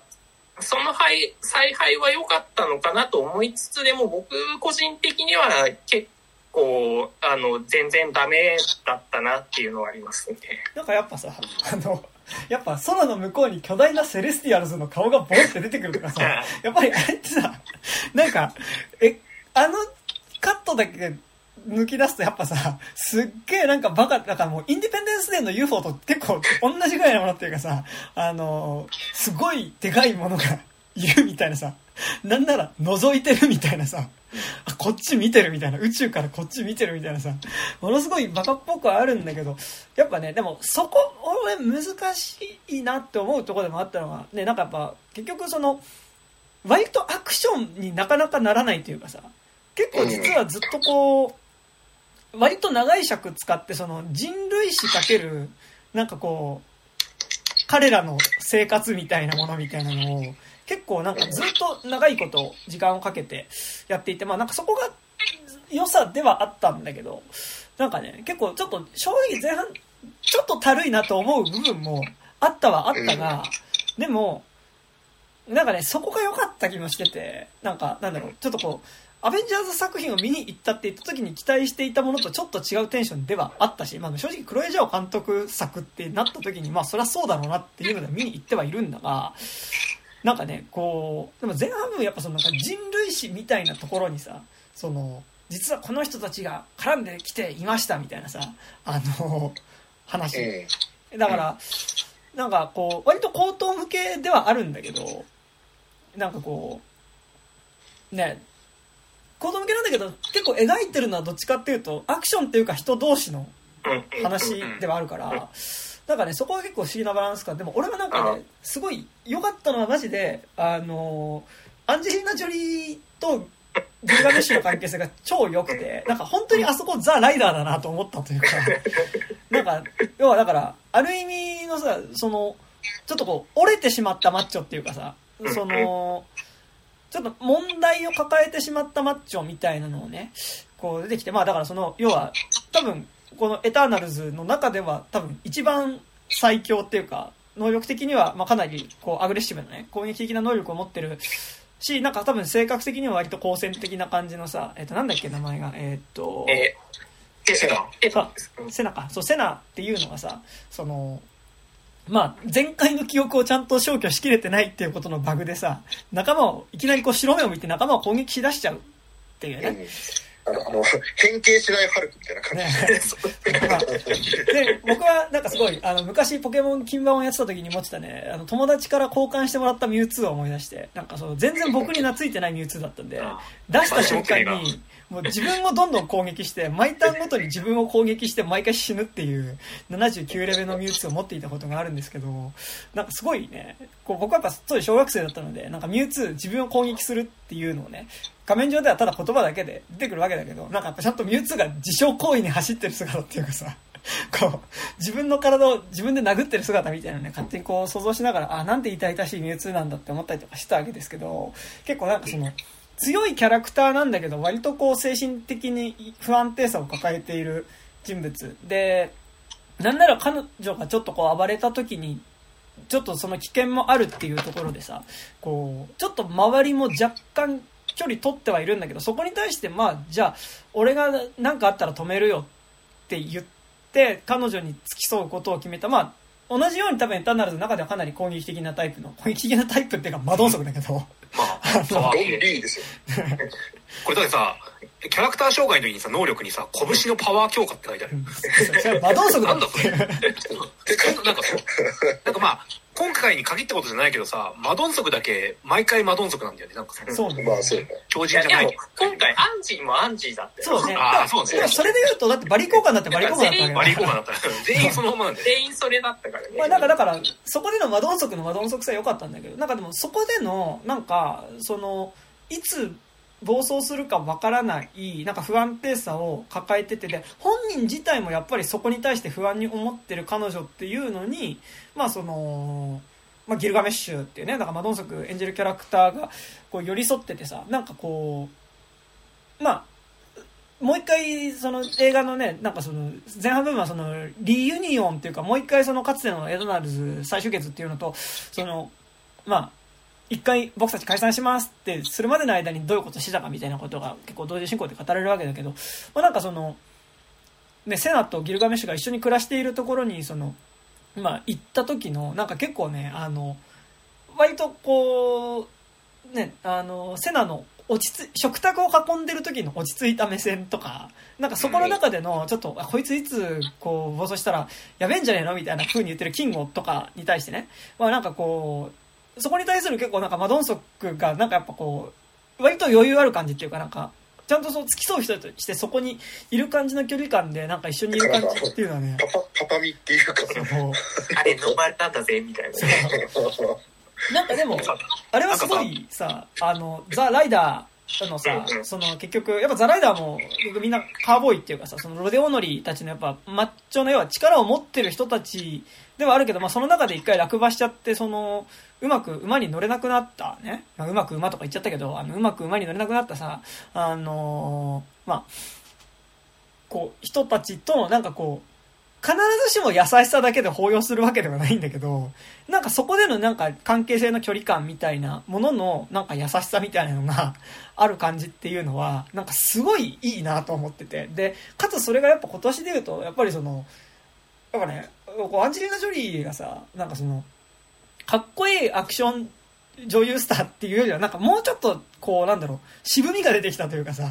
こう、モンタナの目撃者も今作もそうだったけどさ、なんか、すご、かつてはめちゃ、すごい強くはあるけど、同時になんかその、不安定さみたいなのも、その、重ねて、あこう、持っているような感じっていうか、あの、なんか渋かっこよくて強いんだけど、なんかそのやっぱ長年ずっとそういう戦闘の場にいたからこそ、なんかその蓄積してしまってる、なんかちょっと PTSD みたいなことじゃないけど、なんかそういう感じがある、こう存在感として、やっぱアンジェリーナ・ジョリー、やっぱモンテナの目撃者とか今作すごいいいなと思ってて、なんかそこに寄り添う存在としての、なんかやっぱこう、マドンソクの安心感みたいな、なんかね、あの二人はめちゃくちゃ良かったし、あとなんか、なんだっけ、ファストス。うん、ファストスね。そう、だからさ、ファストスってなんかさ、俺ずっとあっちの、あの、マッカリーの方ファストスだと思ってさ、なんかファストスの方が名前早そうじゃん。なんか、ファストの最上級系みたいなさ、なんか、あれ、どっちだっけみたいな。そう。なんか、あの、ファストスのね、なんか、家に行った時のさ、が、お前、原爆作っといて、なんか、いい気なもんだなとちょっと思ったりましたけど、まあなんかあの、あそこのね、あの、旦那さんと一緒に、まあ暮らしてて、で、そこに、まあ男の子がいてっていう、なんか、割となんかそういう、神っていうかまあ、まあ、ヒロテが神だよね。神なんだけど、なんかそこの普通に暮らしてる瞬間の、なんか空気感みたいなのは、なんかすごい、めちゃくちゃ良かったなっていうのが、なんかそれがなんかこういう、最終的には、ね、こう、アクションになっていくっていうか、まあ、結構口頭向けな話になって、比較的ね、結構口頭向けなものとの戦いになっていくっていう中になんかそういうなんかその、そのスーパー戦隊チームみたいなものの中での関係性が、あの感じなのがすごいいいなっていうのはね、めちゃくちゃ、なんか関係性はいちいち良かったっすよね、なんかね。そうそうそう。なんか、あのー、個人的に結構なんで、あの、あんまり良くなかったのかって思った時に、その、やっぱクロエージャオあの、この作品となんか結構に構造的に似てるなと思ったのは、やっぱり15時17分パリ行きで、で、あの、やっぱ、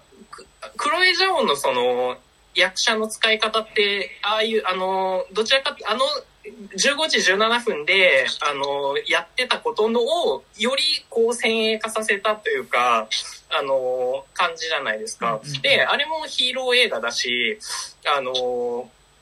なんだけど、あの、だから今作もその、クロエジャオ的な、その、誰かを演じるんじゃなくて、その、そのままで演じさせるみたいな、うん、あの、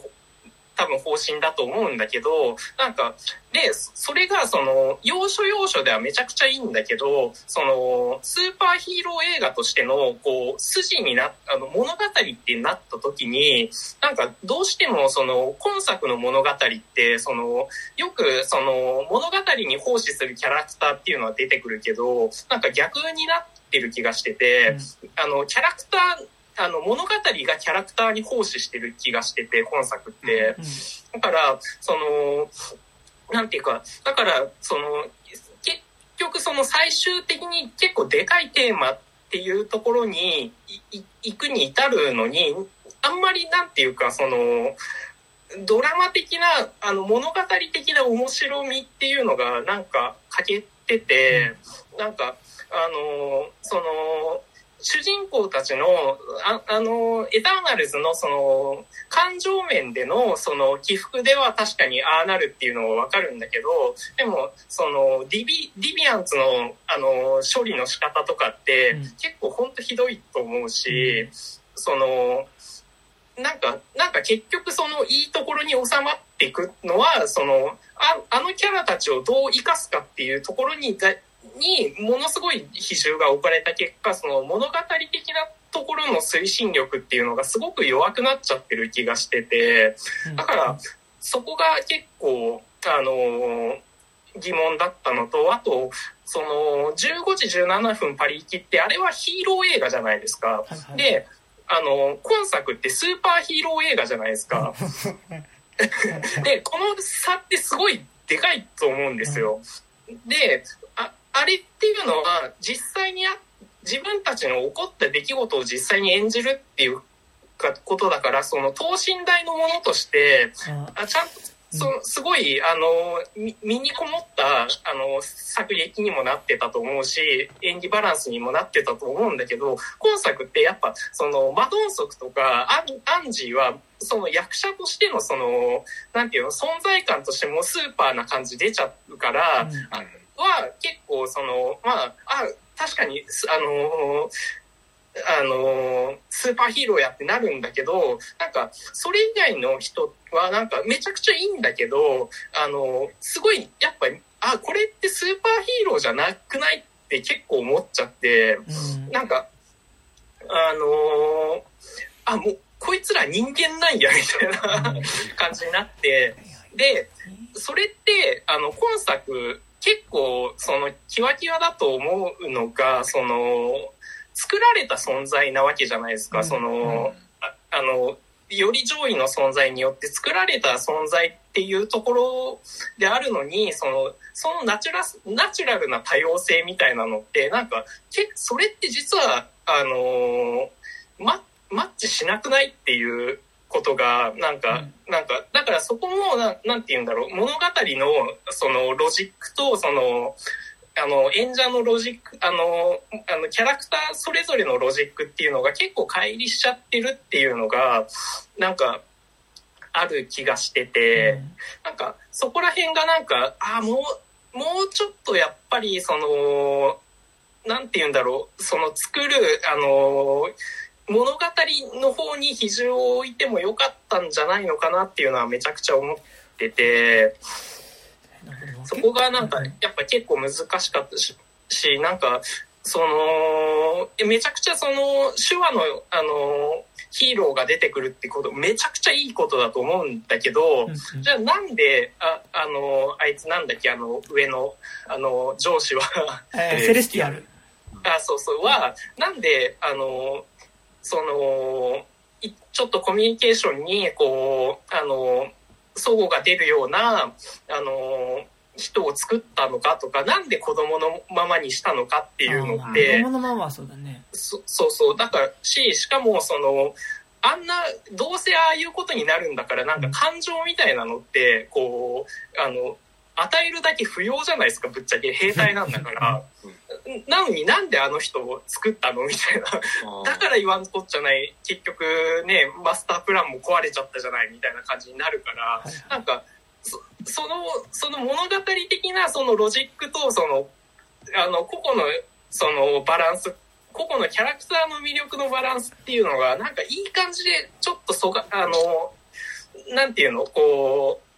うどっちなんかそのキャラクターの方にすごい触れすぎちゃっててその物語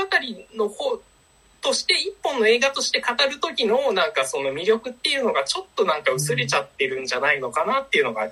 ちょっと僕が見てて思ったことなんですけど。なんかね、割と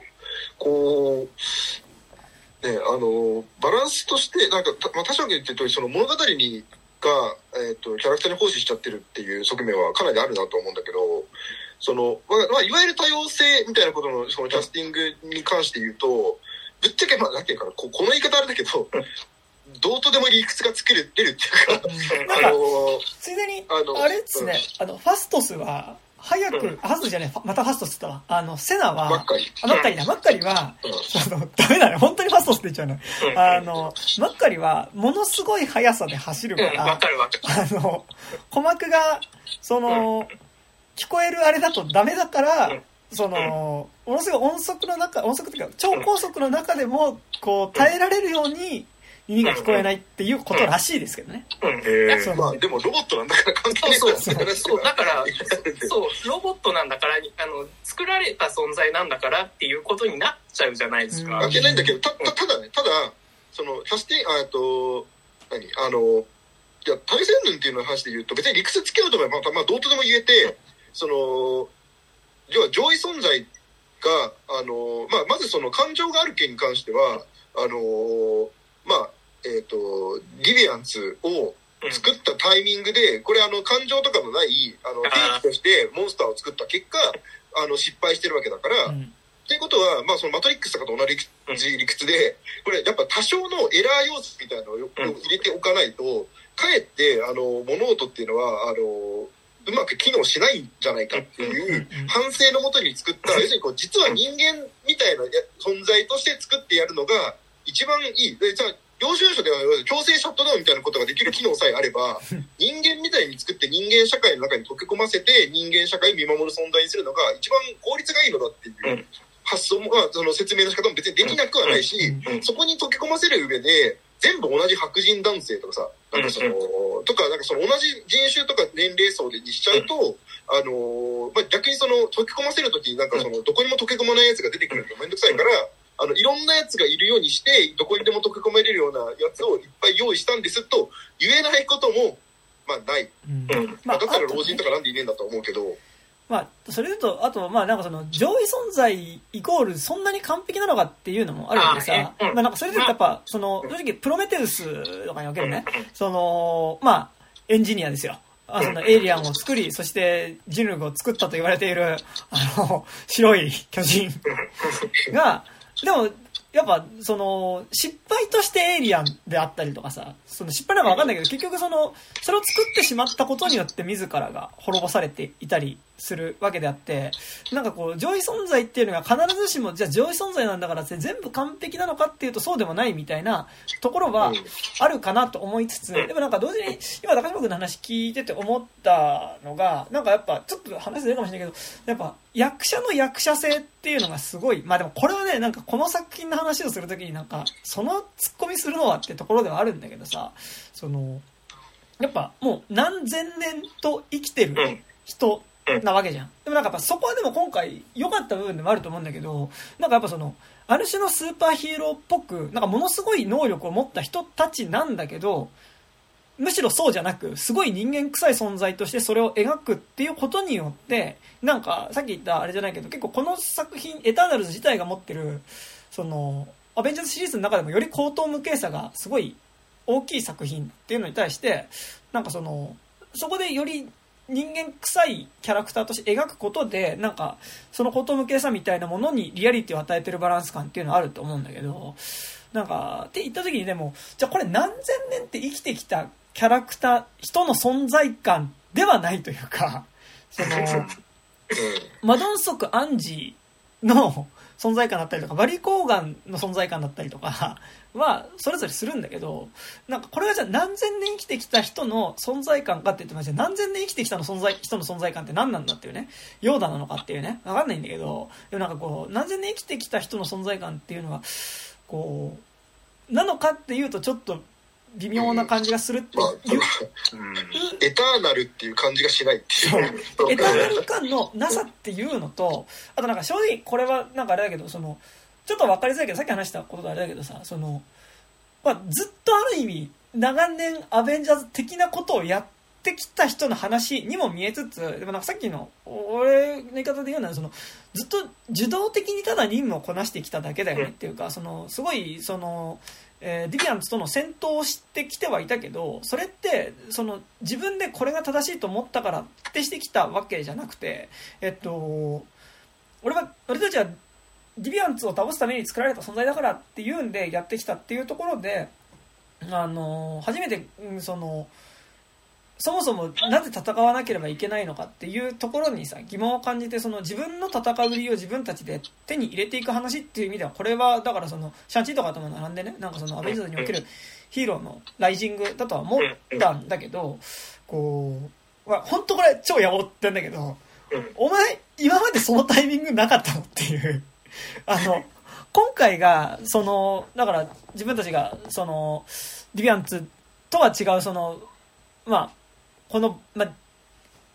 要はそのね、こう、宇宙っていうものを維持するためには、その、まあ、地球がだからその次の宇宙、まあ、これはあれだよね、怪獣の卵と同じ設定でしたけど、あの、宇宙の、次の宇宙を生み出すための、まあ、種として、まあ、地球っていうものがあって、で、まあ、その地球の中でのその知的生命体、まあ、つまり人間だよね。人間の数が、まあ、一定数以上増えることによって、その、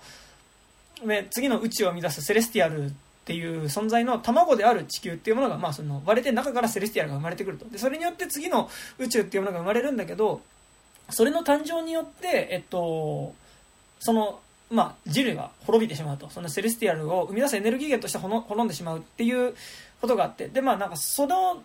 卵が地球っていう卵が割れるまでの番人として自分たちが、まあ、作られた存在だったっていうことに気づいた時に、まあなんかその、あ、その、自分たちがこう今まで一緒に暮らしてきた人類っていうものと次の宇宙の誕生っていうのを天秤にかけた時にでも自分たちはやっぱ人類の側に人類の存続を望みたいっていうところでまあその戦い始めるっていうね。あの、まあ、もちろんその前提にはその自分たちが作られた存在であるっていうその自己の存在がどういうものかっていうのを今回初めて知ったっていうのはあるわけだけどさ。こう、同時にこの作品の中でやっぱ人類史を何回も辿るみたいなことをさ、やってきてるわけで、その、え、その前にそのタイミングなかったのっていうのは、なんかまあめちゃくちゃ、だから今回が、その、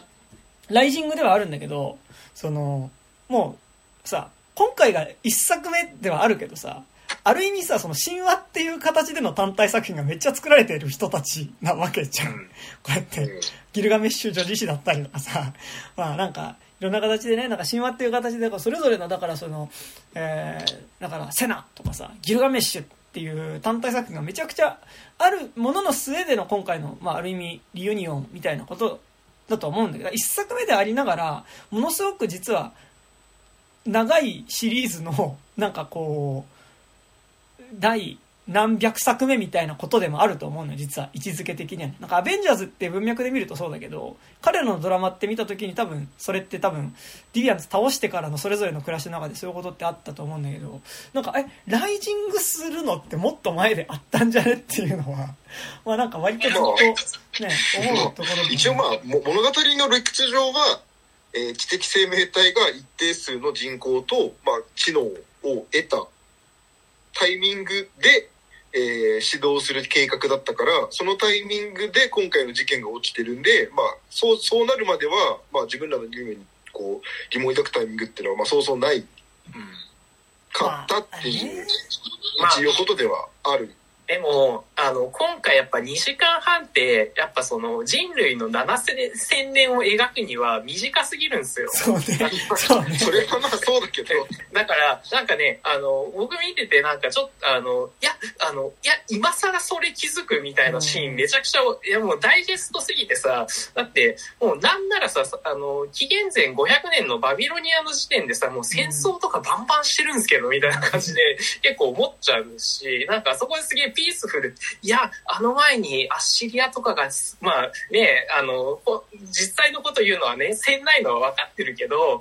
ガンガン戦車とかで人さらったりとかしてるんですけど、みたいなとか、あと、あの、いやなんかあの、原爆をちゃんとこう人類史の汚点として描くっていうのは、あの、をこうアメリカ映画としてやるっていうのはめちゃくちゃ意義のあることだと思うんだけど、えじゃあえ第一次大戦のその塹壕戦とかナチのガス室ではお前思わなかったのみたいなことにもってくるし、ね、まあ一応だから、まあ、科学者だから、そう、あの科学者キャラクターとしてはその科学技術が最悪の形で、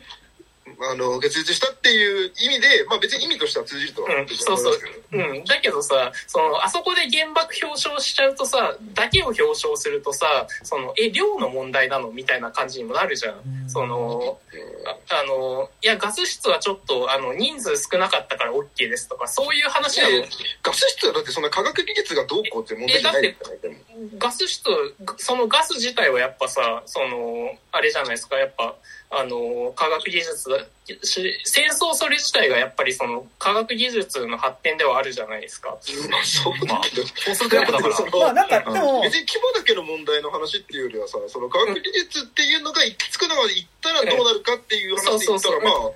いや、それを分かるんですよ。だから別にあれは、ナチスのガガス室でも良かったし、そうそうそこで、まあ、原爆が選ばれてなってことだとは思うんだけど、うん。うん、分かるんだけど、だけど、なんか、う。ん、あの、そこまでよく我慢できたなと思うし。なんかさ、結構今回すごい悩むじゃん。やっぱその、チームの中でもね、その、人類の側につくのか、自分たちのやっぱ本来もともとの使命の通りに動くのかみたいなことをさ、こう、悩んでいくわけだけど、こう、ででもなんか正直、で、そこで悩んでる人たちっていうのが、何千年のいろんな経験をしてきた人たちっていうよりは、なんかやっぱりその、20代だったりとか30代でスーパー能力を持った人たちの葛藤ぐらいに見えるんですよね、私ね。でも、これに近い葛藤って今までずっとあったはずだろっていうか、この日になる前に、その、まあ、ディビアン倒したのが、いつだっけ？あの、え年前とかしましたね。あれですね、あの、1500年のあの、コンキスタドールの時代ですから、うん、あ、あそこはいはい、そう、あの、コルテス、あの、あれですよ、あの、アステカとか、ね、インインインカとかを滅ぼした時ですから。はいはいはい、で、なんかやっぱそこからさ、やっぱこう、ずっとまあ暮らしてきたわけだし、まあでもそれなりに絶望してる人もいるわけじゃん。その、うん、えー、バリコーガンとかね。あの、なんだっけ、クレイグか。クレイグ？なんだっけ、うん、クレイグか。ドレドレイグドレイグだとラッパーだね。ドレイグか。ドレイグ。ドレイグね。ドレイグとかさ、やっぱその、ある種人類に絶望してるキャラクターとかもいるわけだけど、なんかその、いや、この悩みってもっと早い段階であったんじゃないっていうか、うん、そうそうそうっていうのは、なんかそれを言うのは、まあめちゃくちゃ野暮だとは思うんだけど、なんかこう、っていうのはね、ちょっとね、正直思う部分ではあって。なんか、そこが結構、なんか、スケール感のある物語に対して結構こじんまりになっちゃってるっていうのと、うん、あとちょっと原爆のことで言いたいのはあのキャラクターを黒人男性にするって結構それってどうなのとは思うんだけどね。まあ、それ原爆作ったのを、で落としたのは白人、白人っていうか、白人じゃないですか。だからなんか、なんかそういうのとか、なんか意外となんか、なんて言うんだろう、その なんか、ちゃんと考えてるようで、なんか、いなんか、ちょ、なんか、はい、なんかももうちょっとうまくできたんじゃないかなって言える部分が、なんか、なんか、ね、悪い部分ではないと思うんだけど、でもなんかその規模の話を、でもなんかこれだけ、こう、ある意味、なんかなんだろう、こう、話としてはさ、だってなんかその、ある意味、なんか昔の、こう、ね、なんか、新しい職場っていうか久しぶりになんかこうかつての職場の人たちと仕事しなきゃいけなかった時にそこに元彼がいてみたいなさ。結構そういうこうどっちかっていうとなんかありふれた人間ドラマっていうかさあのまあ10人の話であるけどまあ主人公は割とセルシーじゃないですか。セルシーっていうその、えー、アジア系の女の人が主人公ではあってまあなんかだからその人がある意味そのもともとリーダーだった人がいなくなって自分がリーダーにならなきゃいけなくなった時にでリーダーにならなきゃいけなくてリーダーになったしでもそもそもの自分たちの存在理由みたいなものがものすごく揺らぎ始めた。なんかその今まで受動的にそれをやっていればあのそれが自分たちの使命だと思っていたことが揺らぎ始めた時にそのどうしようっていう時にでもなんかどっちかっていうとこうそれを何千年生きてきた人の感性としてっていうよりはもうちょっとなんか本当に30代、まあ、20代から40代ぐらいのそれぞれの、えっと、リアルなね、なんか等身大の姿で描くっていうことによって成立してる話だと思うし、なんかそこがめちゃくちゃ面白い部分ではあったし、なんか俺がさっき言ったその、あの、アンジェリーナ・ジョリーと、その、マドンソクのとことかの良さっていうのはまさにそういうところだったと思うけど、なんか、っていう、なんか、こう、なんだろうな、クロエジャオ的なその等身大なキャラクターの実際の人物に近いあり方っていうのと、なんかその、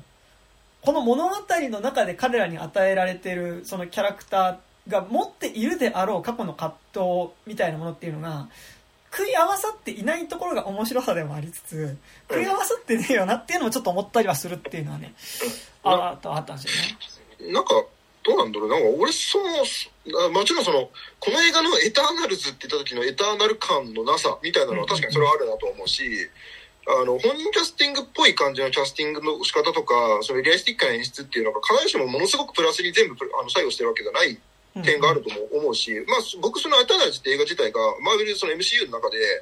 どのぐらいの位置にいるかって別にそんなに高い日ないけど、でも、なんだろう、その、例えばその、20なんか30代ぐらいの人の悩みだよね、先生、何千年も生きてる人の割にはっていうのは、なんかでも実際のところその別に7000年生きてたからって言って超越的な知能とか超越的な精神を持つのかって言われたら僕は結構そこには疑問が結構あるしなんかだって別に数千年生きてたからなんかそれオールドの時とかもそうでしたけどなんかその実際の人生経験が豊富であればあるほど人間として高まっていくのかっていうと別にそんなことないんじゃないのっていう気もするからだから別にこのエターナルズの人たちがあの悩んだり考えたり日々生きていく中であのあの疑問を持ったり持たなかったりっていう部分に関して、なんかその、いや、こいつ7000年も生きてんだからもっと5000年前に気づけたんじゃないの？っていうのは、全然なんか、あんまりなんかその、まあ、そもそも生きたやつがいない以上、うん、なんか、でもそれはあまりにもなんかその、なんつうの、あの、机上、机上の空論感がちょっとありすぎるというか。まあでもなんかさ、ただ7000年何千年生きてきた人っていうのじゃなくて、やっぱこう、絶えず人類史みたいなものを見てきた人っていうのも同時にある部分ではあって、まあなんか、そこの、こう、重さみたいなものは、ファストスとか、えっと、ドルイグには、なんかそこの絶望みたいなものっていうのは、まあ割とある人物だなっていうのを思いつつ、なんかこう、それはね、なんか、長く生きてりゃその分、そんな、あの、じゃあじじいが偉いのかって別にじじい、じじいが偉いわけじゃないと思うんだけど、なんかって言った時に、なんかでも、少なくともこ、これに近い選択を迫られる局面っていうのは、今まであったはずなんじゃないかっていうのは、まあなんかすごい思うわけで、なんかこう、でなんか俺は割とこれが今回この彼らのライジングだとは思って見てたから、って言った時、いや、もっと早くライジングするタイミングとかって あったんじゃね？みたいなこととか、っていうのをなんかね、こう、割とこう、人類か世界かみたいなのを天秤にかけられた時になんかその人類それでも人類の側に人類を守るっていう方向につく話だとは思うんだけどなんかって言った時になんかそのセレスティアルズの誕生によって人類が滅ぶのに対して人類を守るっていうことがそれに対して人類を守らなきゃっていうのの手前での人類を守らそれこそだからその原爆を落とされるタイミングだったりとかその第一次大戦第二次大戦の時とかに人類が人類同士で殺し合ったりとかしてる時とかね。に対してはなんかそのそのタイミングで人類をどうにかせれば、まあ、それこそそのバリー・コーガンはそう思っていて、で、そのために、じゃあもう人類を全員洗脳してもらえばいいじゃねえかというところまで、まあ、思うわけで、まあ、そう思うのがバリー・コーガンっていうところは、あ、めっちゃバリー・コーガンって思ったわけだけど、なんか、結構、こう、今回まで、そうならなかったのっていうのはあるし、その、じゃ過去にもそう悩みつつ、今もこう、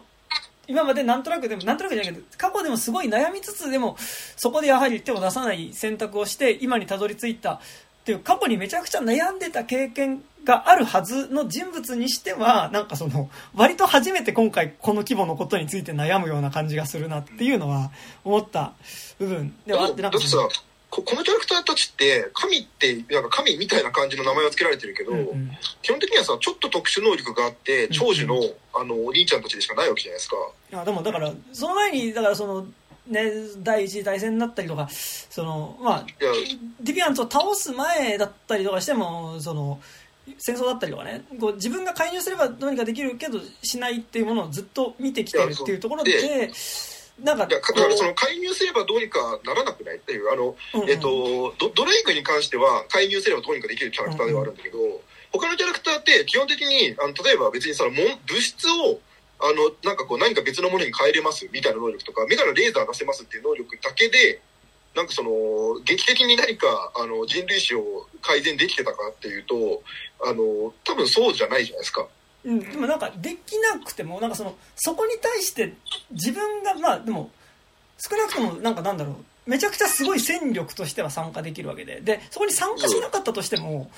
そこに対して自分がどうできるかっていう悩みは多分ずっとあったはずだとは思う、うん、それはね、一応だからそこは描かれてはいたと思うんですけど、ね、いやだからそれって物語上では描かれてはいるんだけどなんかってなった時に今回やっぱライジングするっていう時になんか、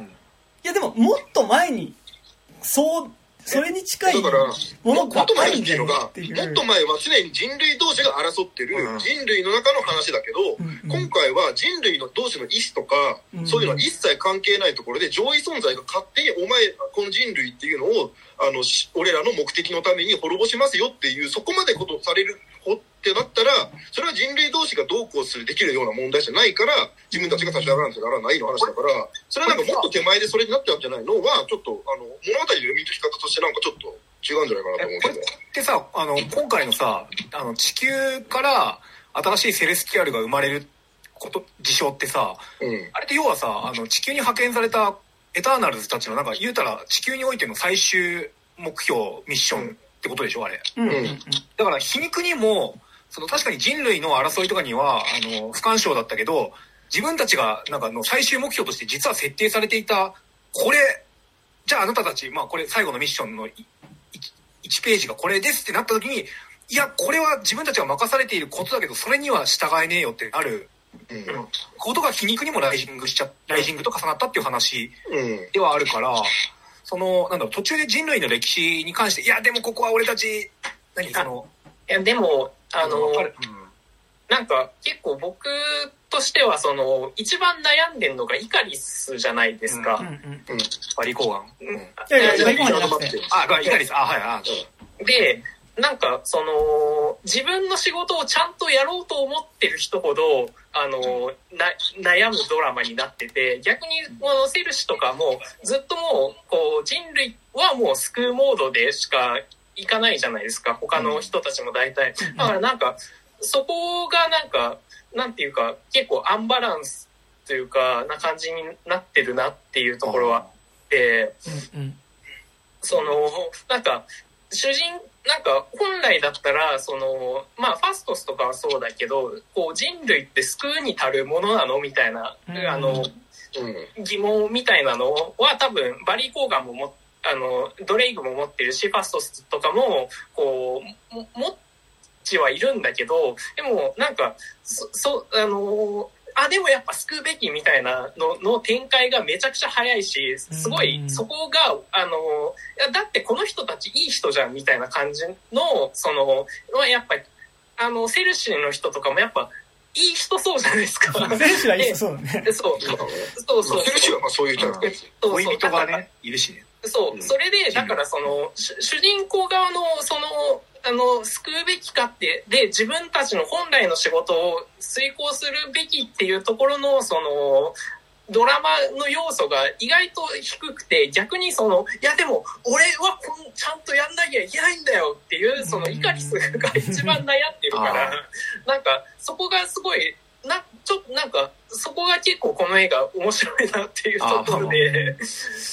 なんかでも、人類は救うに足る存在なのかっていう命題があるキャラクターと、なんかこう、全員の中でそれが共有されているわけではなくて、なんかドルイグとかファストスは割とその悩みがあるというか、まあ、ましてやファストスは自分が能力を与えたせいで、なんかその人類がこう、救うに足る存在ではなくなってしというふうに思えなくなってしまった。その自分が知恵を授けなければ、その、原爆なんてものもできないで、まあなんか、なんだろうな、まあせいぜい、こう、木の棒で殴り合うぐらいで済んだのかもしれないとかってね、こう、思ってるのもありつつ、こう、その葛藤が全員にあるのか、なんかそこなんだね、なんか割と結構、その、セルシとかもそうだけど、うんうん。さ、背負わされてるさ、能力のさ、何？あの、特殊スキルがさ、ファストスとドロイグだけ異常なんだよね。そう。与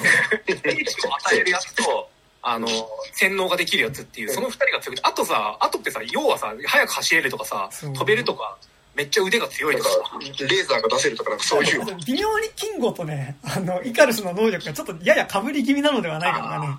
かね。あの、いや、しかもさ、あの、上司のさ、セレスティアルもさ、ちゃんとさ、あの、本当はさ、ドレイクとかにさ、ちゃ本当のさ、あの、イカリス、イカロスじゃ、イカリスじゃなくてさ、あの、ドレイグにちゃんと言ってればさ、多分、とかにちゃんと言ってれば、あの、なんか、あの、普通のさ、計画遂行してるんだけどさ、なんか、言う人間違ってね、みたいな、その仕事の振り方間違ってね感とか、結構ね、あれ、あれだよね、なんかその、メインで描かれるのはセルシのドラマなんだけどさ、うん、なんかその、なんだろう、X メンにおける、あの、プロフェッサー X とマグニートが、超メインでは出てこない。明らかにこいつらの特殊能力だけ異常みたいな奴らが、なんかその、いや、モブではないんだけどね、メンバーにはいるんだけど、うんうん、なんかその、キャスティングで言うと5番目と7番目みたいな感じのなんか、場所にいるみたいな感じがある。そう。ですね。まあね、あの、ドレイクが、その、いや、その気になれば、あの、人類全員自分で操って、あの、戦争とか止めることも一応できないわけじゃなかったけど、あの、まあ、でも結局欠点があるところも、が、あの、人間なんだっていう結論に達して、まあ、アマゾンの口で謎になんかその。あの、結論になったってあたりとか、まあ、なんかあの、僕、まあ、少なくとも脚本上は結構そこは回収してる方だと思うんですよね。その、あの、なんで7000年も生きてる奴らが、あの、このタイミングでライジングして、このタイミングであの人類を救うっていう方向の選択をすることになって、で、ヒーローっていうものになるのかっていう話としては、あの、全然成立してると思うんですけど、うん、あの、まあ、問題はね、でもこれ、クロエ・ジャオ監督のいいところでもあるし、悪いところでもあると思うけど、あの、カメラの位置基本的に近いんですよ。うん、その人物に対してすごく。だから、あの、まあ、あの、景色撮る時の引き絵とかはもちろん結構バチッとすごい綺麗な景色になるけど、基本その人物同士のやりとりっていうのがすごく近いこう距離感で描かれるので、あのー、なんていうかこう、単純にこうお芝居的なスケールみたいなものが、なんかこう前編通して、あの、まあ、割とこう、こじんまりとしたものには見えるって、その、だから、あの、人類を、は欠点があるよね。でも、まあ、そこも含めて、あの、ちょっと、あの、見守っていかなきゃならないんだよねっていうエターナルズっていう視点で見るには、あの、一回一回のエピソード自体はそれを描こうともしてるし、各キャラクターのセリフでもそこは回収してるんだけど、あの、そこは別に伝わってるそこまでスケールの大きな話っていうのは伝わってきづらくて、うん、その人物同士のこの1対1の関係性の中でこの人はこれの人をどれぐらい大切に思っててこの人にとってはこの人はすごくちょっとあの特別な存在なんだけどすごく複雑な気持ちを持ってますみたいな感情の通わせ合いはすごく上手に描けるんだけどそのストーリー上のなんかその命題みたいなものはちょっとそのその分少し脇に置かれるんで、あのエターナルズっていう話のそのドラマとしてはちゃんと成立してるんだけど、で、脚本上もちゃんとその命題は描けてもいると思うんだけど、あの、トータルの印象として、なんか、あれなんか、この話って結局こんだけ長いスパンかけてる割には随分と、みたいな感じは、多分そういうところにちょっと、組み合わせの悪さはあるのかな。あとね、今、昨日思ったけどさ、その、でも、そもそもの人類は信じるに足る存在だっていうののエピソードっていうのがさ、語られてないんだよね。その、こう、今までの人類史の中を見てきた中で、人類を守るべき存在なのか。でも、やはりその足りない部分も含めて人類を守るべき存在であるっていうのは、あまあ、そうだろうなと思う。見てて。なんか、多分これだけ長年生きてきたわけだからね。いろいろあったでしょうと。思うわけですよ。でも、例えば、まあ、これでこ、これを出してめちゃくちゃベタだけど、例えばその、デビルマンにおけるね、まだこの、人類は守るに足る存在なのかって、やっぱデビルマン思い出すわけだけど、なぜデビルマンがね、その、デーモン族が攻めてくるときに、その、人類を守ろうとするわけだけど、でもその、守ろうとする人類自体は、こう、お互いに、その、デマを流し合ったりとかね、して、お互いに人間狩りみたいなことをしていて、で、もう、その姿を見た時に、お前らこそ悪魔じゃないかと。で、こんな人類を守る、デモから守るためにやる必要はあるのかっていうのがあるわけだけどさ、その中でその、デビルマンこと不動明は、その、ミキちゃんっていうね、あの、キャラクターだったり、その周りにいる家族っていうのを、まあ、見た時にこう人類のためではなく人類には絶望するけど、でもその、ミキちゃんっていう存在に関しては、その、それを守るためには戦えるみたいなところでのその、人類か、こう、そうじゃない上位存在とのその戦いがみたいなね、時に、まあ、その、その上位存在との戦いの動機として、彼女、でも彼っていうか、デビルマン言った彼の中での動機っていうのは、そ、そこで、個人的なエピソードとして存在するわけだけど、こう、だからやっぱ、ね、エターナルズは少なくとも作品の中ではそれは語られない。あの、まあ、あったんだろうなとは思うんだけど、あの、例えば、ドルイが絶望してるとか、まあ、あと、まあ、ファストスはだから、その、結局広島に原爆が落とされた脳の一発で、まあ、そこがもう絶望点だったわけだけど、逆になんかそこでの人類を救うに足るって言った時に、なんかこう、大まかなところでの、なんか今まで見てきた人類相対の中に対する、なんか人類を守らなきゃいけない存在だっていうのはあるんだけど、なんかこう、個人的な動機はどこにあるのっていうのは思う部分ではありつつ、かつ、まあ、今回の描かれ方のキャラクターの、こう、規模的に、こう、人類全体だから守るっていうよりは、ものすごいこう、パーソナルっていうか、すごいリアルな人間っぽく描かれてるキャラクターだからこそ、なんかそこでのその、そこの動機というか、そこの動機になるものっていうのが、こう、ないっていうのはね、なんか、それどうなんだろうっていうのはちょっと思ってる部分ではあって、でも逆になんかクロエジャオってそういう作家じゃないと思うわけ。なんかその、ここでのこのつながりがあったからこうでっていうことを劇的に描くっていうよりは、むしろなんかこう人同士のつながりみたいなところ人同士のつながりっていうかなんとなくのその距離感だったりとか会話していく間のキャラクターではあったりするからなんかこう結構あの10人が悩んでる人類は救うべき存在なのかそうじゃないのかって悩んでる時の人類っていうのが結構こう顔が見えない人類というか割と大文字の人類になってしまってる感じっていうのは結構あったかもなっていうのはねちょっと思います、うん、まあ、ね、セルシとファストスはね恋人がいるからねそうですね。そうそうなんかまあだから、しかもさ、最後とかってさ、なんか普通に、セルシーに至ってはさ、なんか普通に公園みたいなところでさ、なんか、デートしてる時かなんかにさ、ね、もう一回セレスキアで来る。でっけえ顔がね、でっけえ顔見てるね。そうだから。まあ確かに、まあ、恋人できたらそれは、まあ人類も守るかってなるような。でもさ、難しくてさ、なんかその、まあ、現実に7000年生きた人の境地がどうなるかっていうのがいまいちわからないっていうのはさ、そうなんですよね。もちろんあるけどさ、なんかそうするとさ、何？なんかもう、鶏が先か卵が先かみたいな話になってくるじゃん。なんか、それを込みで、ある程度なんかその、何？火の鳥のさ、なんだっけ、未来編だかなんかでさ、はいはい、あの、死ねなくなった男がさ、なんか、狂気の、思考的には狂気の側に行って最終的になんか概念だけの存在になるみたいなさ、そういう感じになっちゃうもんなのか、そもそもセレスティアルズがエターナルを作った時に、じゃなく、あくまで、まあ、まあ地球の人間と同じぐらいのなんかこう、テンションというかなんか、感情を保てるようにデザインをした存在なのかとかなんかさ、そういうなんか、どうとでも取れる存在になっちゃうから、なんかこいつらの、な、何？いや、7000年生きててこの感じっていうのはなんか、ぶっちゃけなんか、ね、どうとでも取れる。まあそこね、あの、ああだこでいうのが一番楽しい映画ではあるんだけど。そうね。なんかね。なんか今今作見た時になんかそのさ、なんか火の鳥的なさ、こう突き詰めて時間の長さをそのままで考える系っていうよりは、どちらかというとなんかさ、藤子 F 不二雄の、なんかあの、えっと、短編作品でたまにあるんだけど、なんかその、うん宇宙人の視点から見た地球の歴史みたいなさ、なんか、あるんだよね。なんかね、作画の人が別で、原作だけやったやつとか、なんか話が一個あるんだけど、なんかその、何か物体 A、過去男は物体、物体 B と、このような、なんかこう、こ何、求愛行動をとっていて、このような生殖行動をとる。これはなぜだみたいな。人は、なんかこう、そう、あの、感動した時に。読み尻のやつでね。そうそうそう、あの、目からなんか液体を流す。これは我々にもなぜだかわからないみたいな、なんかそういうさ、ある種俯瞰したなんか、目線みたいな方が、なんかそういう系っていうかさ、そうなんかね、まあ、うん、こう正直、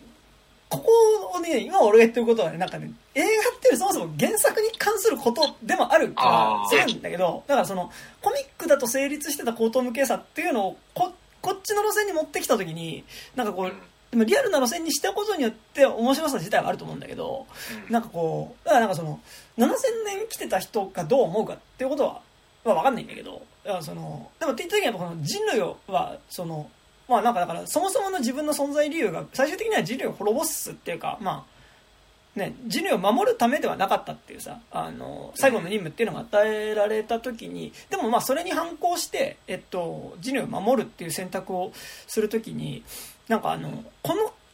キャラクターの造形の規模感っていうか、ここまでなんかすごいこう、何千年生きてきたっっていう人っていうよりは、なんかもうちょっとすごい身近な人っていうかさ、なんかなんならこう、職場とかね、バイト先とかね、あの、学校とかにもいそうな感じの人まあ、実際いたしね。そう、職場いたしね、大学いたし、遅刻してきたしってあるんだけど。戸籍とかどうなってんだろうな。でもほら、そこら辺はあの、キンゴのところでさ、あの、僕は、あの、インド映画界のスーパースターの孫みたいなさ、こう、そういう、あの、すごいそっくりさんみたいな、こう、何代目中村みたいなさ、あの、キンゴってあれ、キンゴってなんか日本人みたいな名前なって思ったら原作日本人だったな、キンゴってね。えー、あ、そうなんだ。そうそうそう。らしいですけど、なんか、で、行った時に、なんかこう、じゃああの規模で描くなら逆に動機って、なんかその今まで7000年見てきた人類だから守るとかではなくて、なんかもうちょっと個人的なところにあるんじゃないっていう気は、まあでも正直、じゃあその尺感の中でそれを描けっていうのは難しい気もするんだけど、なんかこう、別に今の恋人とかじゃなくても、なんかこう、かつてなんかその、例えばなんだろうな、第一次大戦中の塹壕のところであった誰かみたいなこととかさ、なんかそういうのがあったからなんか人類を守るに足る存在だと思ったみたいなエピソードとかがあると、なんかこの規模のキャラクターがなんか人類を守るっていう、使命に反して人類を守るって選択をするっていうことは、なんか結構納得がいくんだけど、なんかこう、割とキャラクターの造形がこう、割と身近な人っぽいのに、なんかその動機自体は割と大文字の人類っていうか、こう、大文字の人類に対する、こう、守るみたいなことになってて、お、そのパッション出てくるか？みたいな、なんかこう。なんか、あのさ、ビジュアルとしてさ、その、スーパーヒーロースーツあるじゃないですか、みんなの。はいはいはい、で、あれはクライマックスで着るんだけどさ、クライマックスで着るときとか、あの、まあ、基本的にあの、彼らがあのスーツ着るときがさ、その、ザ大自然っていう場所でしか着ないんですよ。うん、で、あれ、やっぱさ、その街中で一回アクションするときにあのスーツ着てれば、なんかその超神的存在が、あの、現代の、あの、世界のどこかにいるっていう感じとか、別に、あ、こいつらっていうのは、あの、普段は仮の姿で、あの、普通の私服着てるけど、結局はやっぱ神的ななんかすごい上位存在だなって気持ちになるんだけど、あの、ゲットやみたいなね。そう。だだからそのスーパーマン的な感じの存在に多分見えりゃいいんですよ。ワンダーウーマンとか。うん、なんだけど、あの、あくまでもなんかその神話っぽいことするときは神話っぽい場所に行って、あの、それ以外の時ではなんかあの、普通の人っぽい、あの、X メンっぽい格好で X メンみたいなことするから、なんか、全体のバランス感として、なんかその超越的な存在が超越的なものことを何かや、あの、その、今現在の現代社会でやってる雰囲気っていうのが、ちょっと絵面として感じづらいみたいなのがあるのかなと思って。夢の場所がやっぱ、クロエジャオロケーションにな、絶対なると、ね。あの、過去作でさ、例えばその MCU だったら、あの、エイジオブ・ウルトロンとかでさ、あの、ビジョンとウルウルトロンがさ、あいつらまあ、この間生まれたばっかじゃないかって話なんだけど、あの、まあでもその、ものすごい人工頭脳、人工知能を、によって、人類がの一生分以上の、あの、情報量を持ってる奴ら同士が、最後、戦い終わった後に会話するときに、なんかあの、いや、あの人類っていうのは、まあ一応まあ、これからまあ成長する、まあ子供みたいなもんだから、みたいな感じの会話をするんですよ、最後の方で。なんかあの、その感じで、その、そのぐらいの視点で話してる部分っていうのが、なんか一箇所でもあれば、いいんだけど、基本的になんかあの、いや、そうもあんなちっちゃかったのにね、みたいなぐらいしか、あの、時間の流れが回収されないので、あの、多分ね、俺これ、これは、あの、別にそういう風に作ってほしかったとか、この監督が良かったってわけじゃないですけど、うん、多分、あの、なんとなく頭の中で想像する、あの、エターナルスなるものを、映画に落とし込むと、あの、テレンス・マリックみたいになる。そうね。そうね。まあ、それ込みでの黒江じゃおって感じいや、そうそう。だからさ、こう、すげえ、俺ね、悪かったって話じゃなくて、でもなんかこう、この規模感の話っていうのは、でもなんかものすごい個人のこれで描いてるっていうのは、なんかまあめちゃくちゃいいなとは思っていて、だからもうそことでもやっぱサイズ感が収まってるかっていうと結構微妙なところがあるなっていうことではあるね。うん、なんかね。かそもそも本当に難しいことやってる映画ですね。いや、なんかだからさ、やっぱ、で言うとね、さっきのそのコスチュームのところで言うと、やっぱりこう、その人性みたいなものをさ、こうやっぱ押し出した時にさ、やっぱりこう、なんかなんだろうな、ちょっとこう、やっぱ、雑コラみたいに見えるってことがね。まあこう、マドンソク、特にマドンソクとかさ、あまりにもマドンソクすぎてさ、なんかこう、マドンソクの顔だけあそこに当てはめた感じが、なんかあの、上からエプロンつけてくると、ああ、マドンソクだって思うんだけど、あそこの、パイ焼いてるところでエプロンかけてくると、ああ、マドンソクだって思うんだけど、なんかあの、こう、エターナルズスーツになった瞬間に、なんかこう、すごいなんかこう、雑コラみたいな気持ちに。なんかね、結構。あの、日本のプロモーションでなんか無理やり着せられたみたいな。そう。だから、それと、ファイティンみたいな。そうそう。アンジー。そこがいいじゃないですか。そう。アンジーとかはさ、なんか結構、見た目と服装がさ、ね、あれでもすごい、すごいっすよね。あ、俺やっぱ今回見てやっぱアンジェリーナ・ジョリーってすげえんだなと思ったけど、うん、あのスーツ着こなして、その立ち振る舞ってるだけで、ものすごい華やかな画面になるじゃないですか。っていうかもう、あのさ、見栄の切り方半端なかったよ。すごいなと思った、あれは。もう本当のスターなんだなってやっぱ、その、他のあの、いい役者いっぱい今回出てるけど、他のどの役者がどんなに頑張っても、アンジーみたいな花出ないんですよ。だから、だからその、ポスターでさ、いや、どう考えてもそんなに大きい役じゃないのにさ、あの、アンジーめっちゃでかい、なんかあの、主役、裏の主役みたいなポジションでなんかドーンっているんだけど、うん、まあそうしたくなるのもわかるぐらいのやっぱ存在感はあるんですよ、やっぱ、さすが。で、まあ、キャリアもね、あの、めちゃくちゃ多分、ずば抜けて、アンジーがね、うん、やっぱりこう、うん、だって割とほら、あの、あの人、えっと、イカルスの人とかはさ、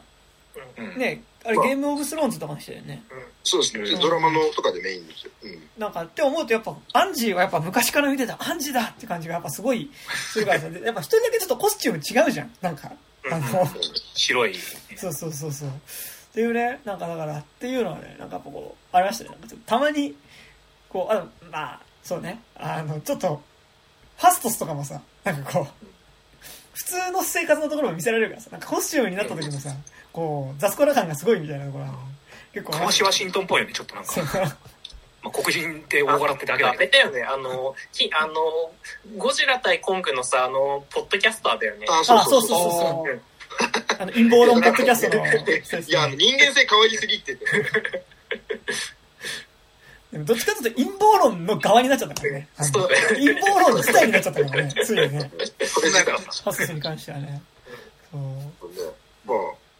まあ、いいいんですけどね、その、あの、キャスト、バリー・コーガンとか、あの、よくここに当てはめたなっていうキャスティングだし。バリー・コーガンめちゃくちゃ良かったっすね。うん。でもこれさ、なんか、本当にわかんないけどさ、わかんない。格好付きのさ、紳士にさ、7000年生きてる、なんか、上位の存在として人間界に紛れ込んでる人ってやったらさ、全員バリー・コーガンみたいになってない？おかしいよ。まあ、10人バリー・コーガンみたいな。そんな映画見てえかって言われたら、それはそれ割と見たいけど。10人全員バリー・コーガンの。でもそれはもうさ、スーパーヒーローじゃなくて、もうヴィランってしかないよねっていう。それなんですけど、マルコビッチの穴みたいな映画になっちゃうから。まあ、でも、なんかさ、それで言うとやっぱり、なんそのさっき山田君がさ大文字の人類とさその身近な人類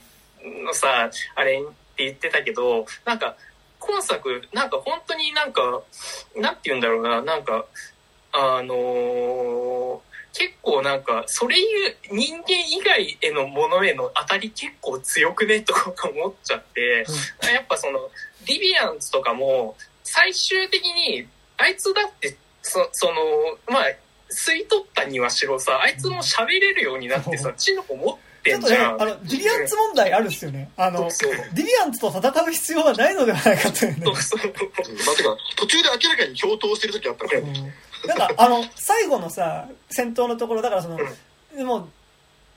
とはいえ、あの、仲間を、かつての仲間をね、全員を、こう、殺すことがあったとしても我々はそのセレスティアルズを生み出すその使命を全うするのだっていうイカルスとさあのでもそのやはり人類一緒にまあ過ごしてきた人類を滅ぼすわけにはいかないっていうさその人類は滅ぼすべきではないっていうさその、えー、セルセルシ側のさ戦いの構図自体はすごいよくわかるんだけどさなんかそこに入ってくるディリアンツっていうのがさあの き君はでも君はだってどっちかというとそのさもともと作られた存在ではありながらさその創造主創造主に対して反逆していく存在っていう意味ではさまあでもそこもちょっとデールマンと似てるけど反逆していく存在っていう意味ではさその一緒ではあるわけじゃん。その、ディビアンツ、そうそうそうそう、うん、でも逆にちょっとディビアンツバカだなって思うのはさだからそこでこう知恵を手に入れた時にさだからそのお前らによってこう滅ぼされてきたそのディビアンツの仇を取るのだみたいなことをさ、言うんだけどさ、基本的にお前と、エターナルズとディビアンツが戦うこと自体が不毛なわけだからさ、あの、そこって、なんでそれに気づいたのに、それでも行くんだお前みたいな。まだね、まだ吸い取り足りてなかったんでしょ。ちょっと、ちょちょっとやっぱ、なんか、金吾ぐらいちょっと差し出して、金吾差し出したら、もうちょっとこうコミュニケート可能になったんじゃないかってね。だからさ、あの、本当になんていうの、その、エターナルズの方はさ、こう人類への愛みたいなところで、あの、地球を守るじゃないですか。だけど、なんか、あの、いや、お前でもちょっと犬っぽいから無理みたいな。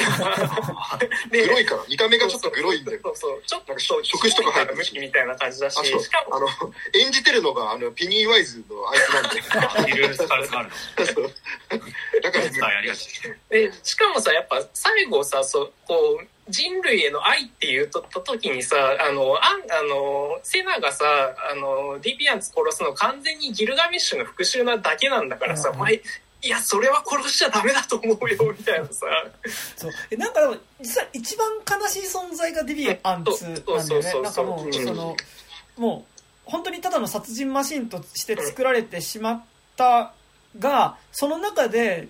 まあ、その、まあ、セレスティアル視点から見りゃね、それはね、あの、適当にその、なんだ、知的生命体に対するさ、あの、まあ、ちょっと抑止みたいなさ、こう、あれでね、作った、あれだったのが、こう思いのほか、こう、さ、あの、抑止でがその、ね、知的生命体をよりこう進化させるための、こうさ、障害として、こう、作ったわけだけどさ、障害っていうか違うか、あれか。その惑星に住んでる知的生命体以上の頂点捕食者を倒すために作ったんだ。そうだそうだそう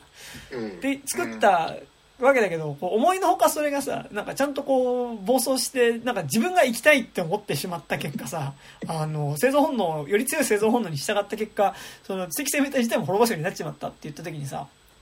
まあなんかだから創造主の意図とは反して、ちゃんとこう、自分がこう、生きたいみたいなね、こう、まあ、気持ちがあったのかわかんないけど、でもまあ、気持ちまではいかなくても、割とこう自分が生きるって本能に従ってさ、生きるみたいなね。まあ、あれ、漫画版ナウシカにおけるナウシカみたいなね、人なわけですけど、なんかって言った時に、でもまあ自分は創造主でしかなくてさ、で、セレスティアルズっていう、今度彼らを倒すための、こう、人物が作られてさ、で、セレスティアルズと、あの、ディビアンツは、セレスティアルズでね、エターナルズと戦わなきゃいけなくなるわけだけどさ、こう、その中で、こう、エターナルズは割と人類たちとさ、まあなんか共存はできるけどさ、あの言葉を持たせてもらってないディビアンツはそれすらもできずにさ、ただ孤独に捕食だけをし続けなければいけない存在っていうのはさ、まあ、めちゃくちゃ悲しい生命だからさ。いや、でもこれさ、何？あの、なんだろう、あの、その、何？エゴを持ってしまったやつを抑制するために作ったやつが最終的にそいつらもエゴ持っちゃったみたいなさ、なんかこう、ネズミを懲らしめるために、なんか、猫放ったら、今度は猫が家の中で邪魔になり始めて、どうしようみたいなさ、なんか、ミミックみたいなやつです。そう、なんか、セレスティアルズ、あまりにもバカじゃねみたいな、なんか、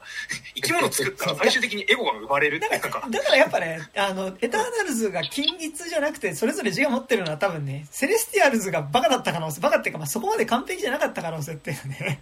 まあ、これは、あの、かなり、こう、忖度した見方ではあるけど、まあ、ある。ね。まあ、あと、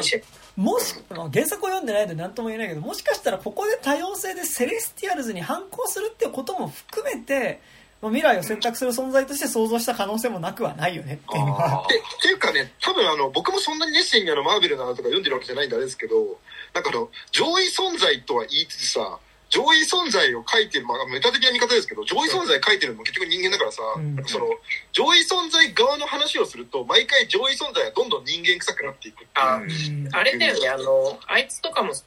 あの、立ち位置的には一緒なのかな、あの、ああの、ガーディアンズのさ、ボリューム2のさ、あの、カート・ラッセルとかも、と同じ感じなのかな。じゃないですかね、やっぱあの、なんか、ギャラクタスとかさ、なんかあの、惑星じゃん。ね、完璧じゃない創造主でしたからね、あれもね。そう、やっぱその神的な存在いくら描こうとしても、結局のところ、そいつでドラマを描こうとすると、ドラマって人間性からしか生まれ得ないから、やっぱ、もう、いや、あの、超越的存在同士のドラマなんですよって、多分俺らはあの理解できない話。まあ、だからそれを本当にガチで真摯に描くと、本当にあの、テレンス・マリックのさ、宇宙がこう、バーンってなって、爆発が起きるみたいな映像になっちゃうんだろう。だから、あれじゃない、アベンジャーズ、何作目かでさ、やっぱあの、監督テレス・マリック起用みたいな。いや、あの、ある意味ね、あの、エターナルズの続編にありますさ、エターナルズ2監督テレンス・マリックってめちゃくちゃ見たいしますよ。面白いかって言われたら多分面白くないんだろうけど。でもなんかね、やっぱそれと、ディビアンツこそ割とさ、なんかこう、実は乗っかりやすいキャラクターというかさ、なんか、俺は正直なんかその、人類史っていうものを見つつ、なんかそこに介入してこなかったんかいっていうのは結構ずっと、なんか、正直それはクロエジャオうんぬんってより多分このエターナルズっていうののこのキャラクター自身に対して思う部分ではありつつね、こう、なんかね、やっぱ、では、やっぱ、なんだろうな、あの、最初さ、こう、ディビアンツが海からザバーって出てきた時にさ、あの、逃げろって言ったお父さん食われるじゃん。で、子供助かるみたいな。で、そこで子供を食おうとしたところに槍が飛んできてさ、助けるみたいなのあるけどさ、なんかこう、それで、あ、助けたぜみたいになるけどさ、やっぱ最初お父さん死んでたよねみたいな、その、そこに対してお父さんが死んだことに関しては、か、悲しまない視点の高さだな、こいつらみたいなのもちょっとね、思ったりとかもね、あの、それはだからちょっと大文字の人類っぽいなところではあったりするわけだけどね、あの、っていうのに対して、むしろこう、ディビアンツは、なんかやっぱりこう、ブレードランナーのさ、あの、レプリカントですよね。レプリカントと同じというか、やっぱこう作られてしまったことに対する悲しみを持ちながらさ、そうでもなんかそこで、ディビアンツね、やっぱね、IQ いまいちっていう感じはやっぱね、だから、そこで、あのー、今まで殺されてきた兄弟たちのためにも、あのー、お前らエターナルズを殲滅するんだみたいなさ、いや、だからそれさ、今までやってきたの同じじゃねえかみたいなさ、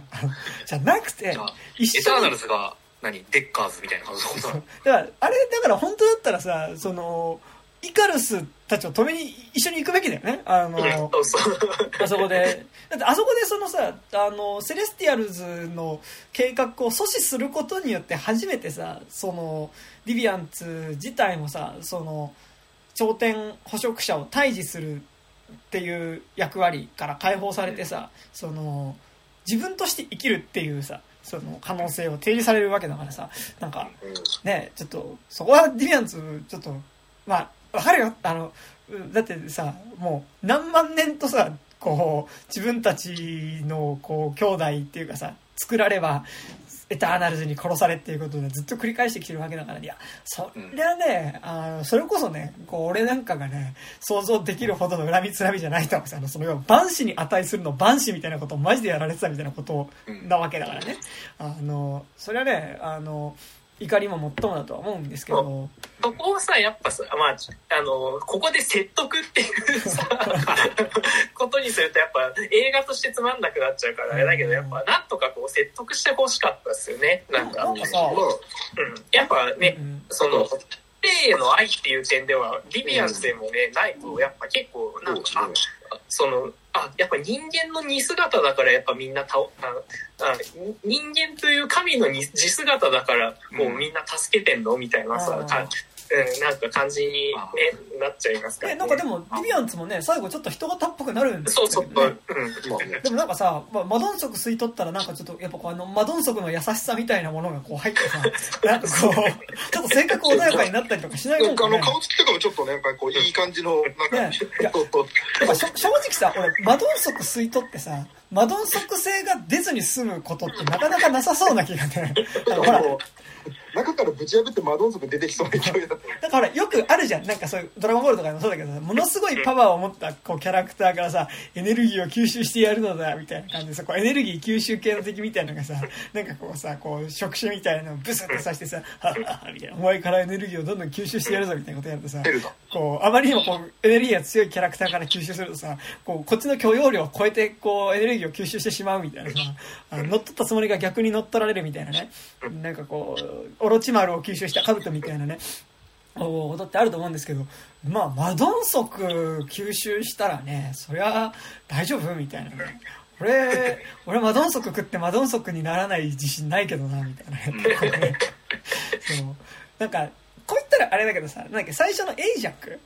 なんかね、エイジャックは、なんか、結構食えそうなの。なんか、食っても。最初死んじゃう人だそうそう、最初に。そう、リー,、まあ、リーダーですね、元のね。エイジャックはなんか食べても。だからエイジャック食べたから、あの、治癒能力がね、授かってるっていうね。ああ、そうかそうか。エイジャックは比較的食べてもね、てか、マドンソクとアンジーとバリーコーガ以外は比較的食っても大丈夫そうなんだよね。なんかね。そう。まあね。そう。っていう、ね。まあでも、あのデビアンツのさ、あの、あの吸い取る能力ってさ、うん、で俺そ、そもそも論だけどさ、うん、あの吸い取る能力をを得るのが一番大変なのではっていうかさ吸い取れたんだったらもっと早く進化できたんじゃないのかっていう。うん。なんかあのあれなんじゃない落ちてみたらあれなんかあ力がみたいな。あいつずっと氷河に溜まってたんでしょだってだからなんか熟成されて。久々に目覚めてみたらなんか思いのが力がなんか最後の地球のパワーがあれなんかまあよくあるあれなのかもしれないし、なんかもしかしたらもっと限定あるのかもしれないけど、氷の中に閉じ込められてたのが溶けて出てきたっていうのはデビルマンっぽいですね、なんかあれね。ああ、確かに。うん、まあ、優勢からの物体 X とか。ああ、まあそうだね。うん、なんか元ネタあるのかもしれないけどね、なんかその氷の中にっていうね、なんかね。まあまあまあ。もっと掘っていけばね。うん。まあね。あとあの、まあ別にあれですけど、あのー、一番最後のさ、ポストクレジットシーケンスでさ、はい、まああのまあ、あのミッドクレジットシーケンスのハリー・スタイルズが、あの、はい、ハリー・スタイルズ役のハリー・スタイルズが出てくるみたいなくだりがあって、あの、まああれはあれで、しかもサノスの弟役っていう。ね、エロスって。誰だお前ってね。エロスってのはハリー・スタイルズエロスですって言われてね。ね。なんかワンディレクションじゃねえかっていうね。しかも、スターフォックスって別名があるみたいな。盛りすぎだろ、いろいろみたいな。スターフォックスって何？あの、任天堂とはまた別なのまあまあ別だとはそれは思いますけど、あの、エロス、本名エロスの別名スターフォックスの、えー、演じて。るのがハリー・スタイルズって。いう。数が多い。要素が多い。すごい。で、しかもサノスの弟って。いう。似て。ねえ兄弟。サノスの弟って。さ、うん。なんか。いたんですよ。サノスって。何人人種は何なのいや、だからね、ハリー・スタイルズ側が特殊なのか、サノスが特殊なのか知らないけど。っていうのがさ、まあで、ね、まあ、あれはまあ続編でなんか活躍するんだと思うけど、うん、でさ、ポストクレジットシーケンスでさ、今度あの、彼氏側、はいはい、あの、彼、ちなみにあの、かあの、セルシーの彼氏彼氏の人もあの、あれですよ、ゲームオブスローン組の人ですよね、ねあの人。セルシーの彼氏ってなんかいいっすなんかね、セルシーの彼氏なんか耳心地がいいですね。あの、あの人がさ、なんかその、俺、うちが家庭がちょっと、あの、複雑でさ、って言って、最後あの、こう剣をバッて出してさ、後ろから声かけられるっつって、あの声演じてるのマハーシャラ・アリっていう。あ、ブレイドでしょ？ブレイドなんですよ。だから、なんか、さ、いや、俺、なんていうの、こう、いや、興奮するんだけど、そこは。マハーシャラ・アリ演じるブレイド出てくんだ、ついにっていうのは興奮はあるんだけど、なんか、その、エンド、ポストクレジットまではさ、なんか結構ちゃんと、あ、エターナルズっていう、そっか、今回はクロエジャオ監督、エターナルズと思って見てるんだけど、なんかその、急に MCU 側に戻される感じ。割と MCU 初心者にしては、あそこだけマジでわかんないっていう。そう。他の部分さ、何、ゼロから語ってくれるからさ、俺 MCU 全然詳しくないから、なんか、でも分かったんだよ、なんか。うん。なんか他の映画では知ってる人たちだけど、本当にゼロから語ってくれたと、わーいみたいな。まあちょっとなんかその、サノスの事件から何年とか出てくるけど、なんか、やっとまっさらな気持ちで見れたと思ったらやっぱ あのねでもクレジットシーンってなんか急に。うん、うん、吹き替えで見たらちゃんと大塚明夫だったのかっていうのはちょっと気になるところですよね。ああ確かに。プレイド誰が？プレイドえっとね諏訪部純一になってる。ああってことは大塚明夫じゃないん。だあまあね、だって演じてる人違うんだから。レズリー・スナイプスじゃないからね。そっか。またそれだみたいな。ねなんかねちょっと大塚明夫だったらおみたいなねスネークみたいなじゃないスネークスネークじゃなくてブレイドなんだ。大塚明夫といえば何かっていうのはね。バトーみたいな。そう、バトーみたいな。元こうみたいなね、感じになっちゃうからね。そう。まあ、そう、だからなんか結構その辺は、あの、まあ、てか、あの、ちなみにあの、別に、あの、何の意味もない予想ですけど、あの、今後やるマハーシャラーリ側のブレイドにウェズリー・スナイプ出てくる可能性も別にありますよ。こうな確かに。マルチバースみたいな？そう、マルチバース展開がもう最近すごいから。マーベルって全ての映画でマルチバースやるの？いや、そう、だだって、まあ、だって次スパイダーマンになるけどさ、うん、スパイダーマンもなんかすごいことになってた予告。ねえ、なんかね。うん、だってついにグリーンゴブリン出てきたでしょ、予告で。オクトパスも出てきたね。それ、あの、デフォーのってこと？そう、ウィレム・デフォー。へえ。なんかあのー、あれですよ、あのー、キャストのトム・ホランドか誰かが、うん、あの、ポロッと漏らしてる。あ、またいつもの。そう。あの、現場で、あの、ウィレム・デフォーで興奮したんだよ、みたいなこと言ってて。あいつは何？言っちゃったんの？わかんないけど。なんかオフィシャルでももう散々ネタにされ尽くされるぐらいさ、なんか。リークしちゃうやつってなってるじゃん。なってるから、まあ相当気をつけてるけど、多分気をつけてもなお、やっちゃうんだろうけど。そう。いや、ね、すごかったですよ、なんか。で、あの、それでもなお、かたくなにさ、あのスパイダーマン側の方は誰も出ないことになってるんだけどさ、なんかここまで来るとなわけあるっていう感じが。トビー・マグワイタのアンドリュー・アンドリュー・ガンフィールド。まあでも、それ待ちみたいなところありますからね。まあ、MCU はいいですね。これ、エターナルズって2やんの？一応予定はあるはずですよ。でもなんかさ、わかんないけど、これ、次、アベンジャーズやっていくとして、まあなんかそのラスボス的に設定されるのって多分、セレスティアルズとかそこら辺になるんじゃないって気はなんとなくするよね。だってもう、だって未だに、てか、あれ最後謎だったんだけどさ、なんか一回、ああれとかはあのさ、ファンタスティック4のさ、あれとか、あの、あのなんかモヤモヤってしたやつとか。惑星く来る人ね。そうそう。あれとか、どうなんあれとか、出すのかな？いや、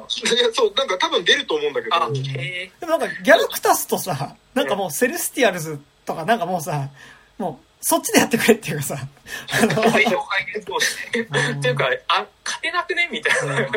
ガチでやると勝てなくね？みたいな。なんかね、セレスティアルズもさ、なんだっけ、あの、ハットチックフォーナーのモヤモヤもさ、あと、あの、シャンチーの開けちゃいけない扉の向こうの人とかもさ、なんか、いろいろいるわけじゃん。なんかあの、異次元住民たちがさ、あの、なんか、こう、バケモンにはバケモンぶつけるしかねえんだよ、的なイズムっていうかさ、ね。まあ、一応だってさ、あの、ドクター・ストレンジですもさ、一応その、倒せねえ、なんか宇宙の超でかい敵みたいに出てきたじゃん、一応。インフレがすごい、あ、出てきたね。うん。うん、あ何回もループして。結局倒せないから時間の中に閉じ込めるみたいな、うん、ことやってたけど、まあ、だからまあ、でも多分さ、そこまででかい敵にしちゃうとさ、あの、多分展開がもうさせようがなくなるから、まあ多分またなんかそのサノス的な、なんかこう、やつとか、一応なんかドラマ版の方ではシークレットインベージョンやるって書いてあったんで、あのあれですね、あのえっ、ー、と、キャプテン・マーベルの時に出てきた、あのあの、ばあの変装が得意な宇宙人みたいなのいるじゃないですか。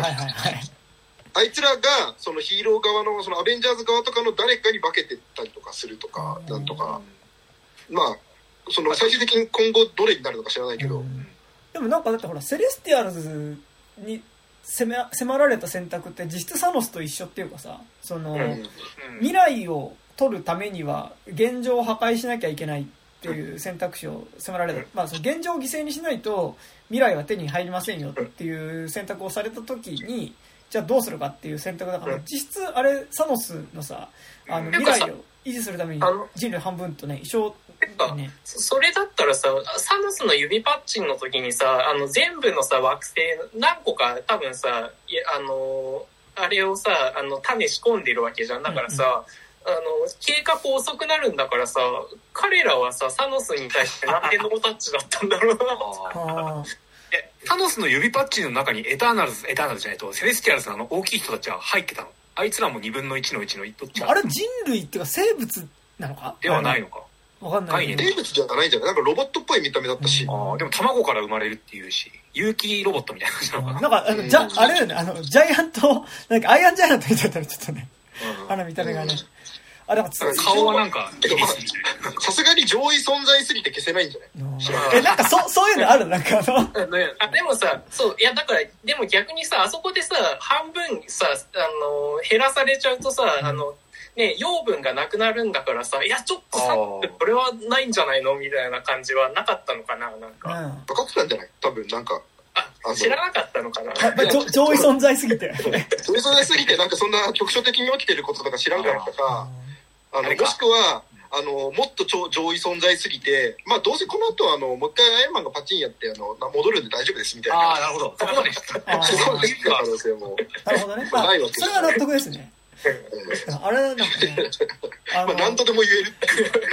どちらがよりマクロかの、マクロの視点を持ってるかのさ、なんか各映画ごとのさ、なんかそれこそドクター・ストレンジのあいつとかのさ、なんか、奴らも含めたさ、どちらがよりマクロの視点で物事を語れるかのバトルなんです。いや、こいつは全宇宙とか、こいつは全てのユニバースとかさ、こいつは全時間とかさ、なんか。あの、一応なんかさ、ドラマ版の方で、そのディズニープラスでやってるドラマの方とかだと、そのマルチバース展開みたいなのちょっと起きてて、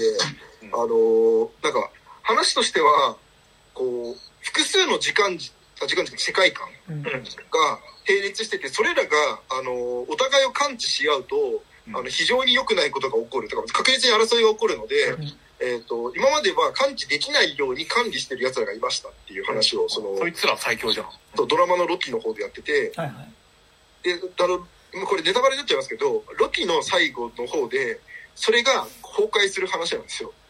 うん。だから、あの、要は今後は、そう、もう今後はもうマルチバース何でもありですっていう。じゃあ今までは監視してたけど、それが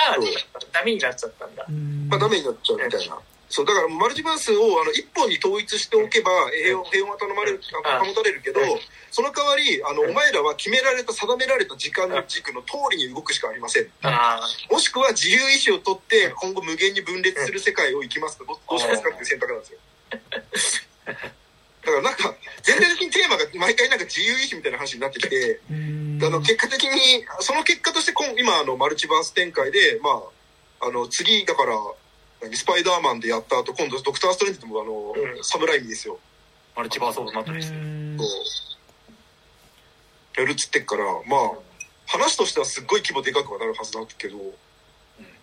なんかどう収集つけるのか知らんけど。ね、どっかでどうでもよくなっちゃうタイミングが。いや、そう、全然ありそう。でもさ、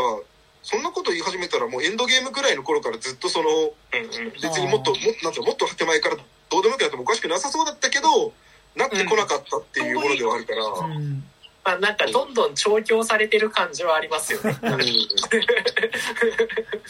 そう、なんかさ、ここの規模を受け入れろみたいなね。そう、なんかさ、最近なんかだんだんさ、あの、2、3本ぐらいつまんなくても別にいいみたいな感じになってきてる。あの、シリーズもので。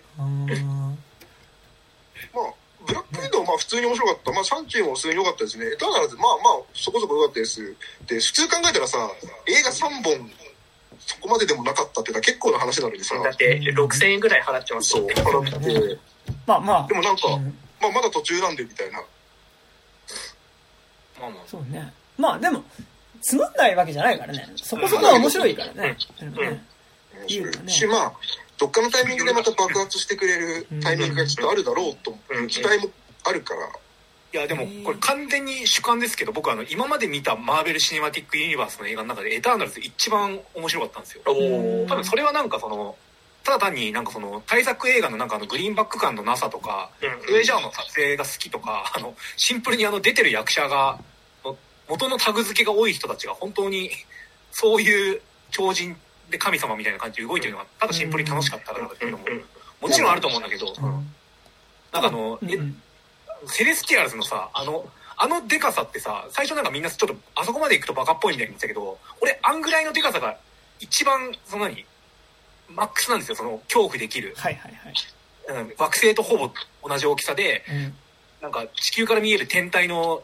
最大限ぐらいの大きさで顔が覗いてるみたいな。見てたからね、本当にね。うん。ビジュアル的に一番なんかこう、あ、インチできる範囲で一番怖いみたいな感じで、すごいなんかその映像的な快楽がとんでもなくて。別にこれ突っ込むともうしょうもしょうがないからさ多分まあ誰ももう思ってても言わないけどさ、うん、この事件の時マジでマーベルキャプテンマーベルとか何やってんのっていう いやなんかだからそれはさお互いにあるわけじゃんそのさエンドゲームの時でも言及してたけどね。でもさ、言及してたからいいって話じゃないじゃん。その、あの、俺らはディアンとしか戦えないから参加できなかったんだっていうさ、あの、あ、そうなんだってさ、あの、言及はしたよ。言及はしたけどさ、そうは問屋が下ろさねえわけじゃん。あの、なんかそれは結構さ、お互いにあるというかさ、今回は今回でさ、アベンジャーズ何してたの？だし、エンドゲームの時に、じゃあエターナルズ何してたの？っていうことでは、な、なるから。まあ、エターナルズじゃ半減してなかったのか？エターナルズは人間じゃないから。生命じゃないじゃん。そう。ね、なんか、こう、リビアンツ以外に対して能力が使えないとかだったらわかるけどさ、使えるわけだからね。うん、あれちょっとそそこもいいんすか？みたいな。なんかそこはいいんすか？みたいな、まあその時はいいと思ってた。うん。なんとでも言えるわな。本当さ、うん、セレスティアルズからするとなぜ今だよね？こ のためにやってきたんだろお前みたいな。7000年。疑問持つならもっとなんか早めに相談してもらえたら。早めに言ってくれ。てかセレスティアルズもさ最終目標最初に言っとけよこれね、地球、今から行く地球っていうの国は、国っていうか星は大体7000個ぐらいに、あの、人類の、なんか人数とか、なんか、進化が頂点まで達した瞬間に、あの、グーグーガンモみたいになんか卵として新しいセレスティアルズ赤ちゃんが生まれるところだからね、みたいな。ちょっと、でもさ、今作のさ、あいつらさ、やっぱ、あの、ちょっとやっぱ、社畜感っていうか、ブラック企業感、あの、べワンマンブラック企業のなんか中間っていうか、その、社員みたいな感じありますよね、なんか。いや、だってさ、普通にさ、もう一回仕事終わった後にさ、次の指令来なかったらさ、もうなんか、もうちょい勝手にやるじゃん。なんかでも一応、いやなんか、こっちからメール送ってんだけど返信ないんすよね、みたいなさ。返信、お前、お前、お前、小野田さんかお前、みたいなさ。いつまでもいるみたいなね、感じっていうのはね。あ、あれもうすっごい、なんかよくわからない。なんか最後、イカルス、あ、どれもあるけどさ、こう、イカルスがなんか太陽にアトアトムダイブするじゃないですか。うん、あれは何しに行ったの？え、自自殺自殺？うん、振ら、振られて許してもらって、俺死ぬっつって。あ、そういうことなの？なんか俺さ、ほら、なんかあの、セレスティアルズを起動しないと新しい太陽ができないからさ、なんかその新しい宇宙が生まれない、うんぬんみたいなのあったじゃん。だから、だから、結果としてだから、結局セレスティアルズ生まれるの阻止して、まあなんか、あの、エヴァンゲリオン旧劇場版のラストみたいになってましたけど、うん、あすげえよかったよね。ね、なってましたけど、なんかだからあれって結局、まあ、エンドゲームと同じでさ、問題を先送りにしただけってはあるじゃん。その、うん、まあ、いずれその、太陽が、ね、電池入れになってね、あの、うん、まあ、人類自体が滅びてしまって、まあ、その太陽系自体が滅びてしまうっていう可能性自体は、まあ、残してしまったっていうわけだからさ、なんか俺てっきりなんかイカルスがさ、なんか俺が太陽に突っ込めばなんか太陽の寿命が伸びるみたいなさ、なんかそういう感じで突っ込んだのかなと思ってたんだけどさ、別にそんなことも言ってなかったしな、みたいな。個人的な。なんか、あれだから宇宙のいろんなところにいろんな種まいといて、一個だけ、地球っていう一個はとりあえずダメだったから、で、最後に、あの、社長が来て、いやでも、この判断の、あの、はちょっと、留保はっていう感じで、みたいな感じ。そう来たか。それもおもろいやん、みたいな。エターナルズで。そう来たか、みたいな。あれですね、あの、あの、愛の歌声を聞かせてるのさ、最後、なんか社長が許してくれるみたいな。なんか愛の歌声の社長はね、顔も見えなかったからね。なんか許してくれるだけの人、みたいな。やったらお前か、みたいな。次からはちゃんと許可を取ってやりなさい、みたいなさ。もうなんかあの水戸黄門みたいな感じがすごいね。なんかね、なんだお前みたいなね。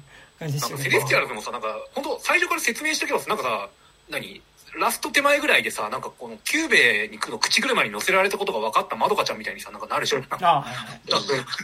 早めに言っとかねえからああいうことになる。いや、それで言ったら、早めに、いやでもやっぱそこもやっぱブラック企業感、ブラック企業っていうかダメ企業感っていうかさ、ちゃんとあの、意思の疎通ができていないっていうさ。まあ、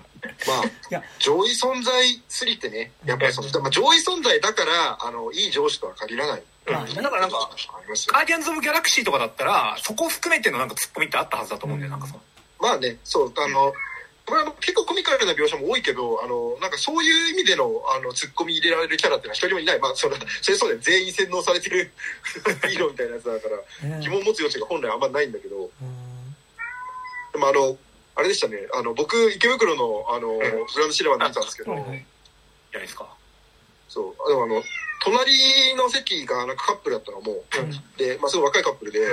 あの、彼氏側の方はおそらくそんな映画好きが別にそこまでない人。で、あの、彼女側の方が、その、なんていうかまあ、言い方だけど、こういわゆるこうオタクみたいな感じのこう、まあ多分その映画オタクなんですよ。しかも、その、マーベルオタクとかそういうのすらなく、もう映画オタク。だからなんかその予告かかってる時とかになんかもう、いやもうこれ、本当やばいみたいな、知ってます？とかって、なんかずっともう一個一個に対してなんかもうすごい興奮してて、ああ、そうなんだと思ったんですけど、いいいい。んですけど、あの、終わった後、明るくなって、あの、一言目が、いや中間管理職は大変だね、みたいな。え、どっちが？なんか、マジオタクっぽい感想の言い方と思って。いいですね。なんか映画オタクってそういう感じの感想の唇の切り方しかできない。わかるわかる。感動とかよりもね、まず。そうそう。なんか、めっちゃよかったね、もう恥ずかしくてちょっと、こっぱずかしくて言えないし、かといってなんかこう、悪いところから言うわけにもいかないから。劇中なかったツッコミをね。そう、なんか、あえて言うみたいな、ああ、こういうとこ、やっぱ映画オタクってこういう存在なんだって。あれさ、あの人出てなかったとか言いがちだよね、映画オタク。なんかね。あれ、最後のあの人ってあれだよね。いや、なんか、それで言うとさ、あの、今回の、ちょっと、あ、ちょっと俺おっさんになったのかなと思ったのがさ、あの、イカロスのさ、役者の人とさ、あの、クリス・パインとかさ、あと、なんか、あの辺すげえ似てる人多くない？なんか、顔の似て。まあね。キャップも似てるしさ、うん、なんか、あの辺の、おっさんだ。あの辺のさ、いや、面長白人マッチョみたいな人全員同じに見えるからが、ちょっと最近、あの、いや、違いはわかるんだけど、あれ？ちょっと、ああれみたいな感じがちょっと増えてきて、まあ、やばいや。似た系統みたいな、しかもなんかアベンジャーズさ、やっぱどんどんキャラ増えていくからさ、やっぱなんかこう、この感じのキャラっていう時にキャスティングされる顔の傾向みたいなところでさ、なんかこう、絶妙に被るところはね、あるかもね。あのに、あの、あいつにも似てたなと思う。あの、あの、ボーイズのさ、はい、そうだね。ホームランダー。俺、ホームランダーだと思って見てた。そうそう、ホームランダーに。イカリスに関してはさ、まあ、一応なんか作中でさ、あのー、まあ、スーパーマンの元ネタです的な触れられ方はしてるからさ、あまあなんかそういう意味では割と同じオリジンというかさ、うん、あのー、いや、今回のさ、なんか、細かい、細かいところでよかったのがさ、うん、なんか、よりによってバットマンネタとかさ、なんか、そっちが多い。DC ネタが多い。そう。DC ネタが多いのが受けたけど。バットマンでいうところの？みたいな、なんか。キースーパーマンなんでしょ？とかって言われて、まあまあまあ、みたいな、なんか、似た能力を持ってるからね。まあ、だから、まあ、そこで、ちょっとね、ホームランダーとかに似てるのとかはいいのかもしれないね。まあ、あの、てか、ぶっちゃけあれですよね、ウィンターソルジャーのあいつにも似てますよね。あ、そうだね。うん。そう、だからなんか、全体的になんかこう、あの、パッと見てか、髪型とかがなんか似てるんですよ。そうそうそう。うん。そう。最近の入りなんでしょうね。なんかちょっとあの、70年代テイストっていうか、なんかちょっとこう。金髪で、こう、うん、後ろにちょっとオール、バッ、バッ、バッ。ちょっとこうね、うん、後ろに流す感じの髪型みたいなの流行ってんだろうなと思うけど、あの、それで言ったら、あの、セルシの彼氏の人も、あの、なんか、今回は分かったけど、うん、あの、今後出てこられた時に分かんなくなる。自信がちょっとでもさ、多分、あれでしょ、なんかあの、こう、ベルセルクみたいな感じで、なんかこう、血を吸う剣みたいなの持って出てくるでしょ、今度からは。多分だからブレイドの方に出てくるんでしょ、きっと。で、多分、ブレイドではないでしょ？ブレイドではない。あの、ブラックナイトだかっていうなんかヒーローらしいですよ。なんか、だから、ヒーローになるの？なんか、妖刀みたいなのを持ってるキャラクターなんでしょ、なんか、ラマサみたいなね。なんか割と一家が、なんかそのヴァンパイアのなんとかの一族の、なんか末裔みたいな人っていう。ことだったはずだけど。一般人だと思ってた彼氏が、彼氏も 割と特殊能力あれ面白かったね。末裔だった件。だから、そう、あの、普通にあの、なんかの末裔の彼氏と、あの、上位存在が作ったロボットが付き合ってたっていう。どんな偶然っていう。でしかも二人とも学校で先生やってたっていうね。あの、あの学校どうなってんだよ。あれ、大英って、あの、博物館の、あの、セミナーみたいな。セミナー、そうそうそう。だから、あの、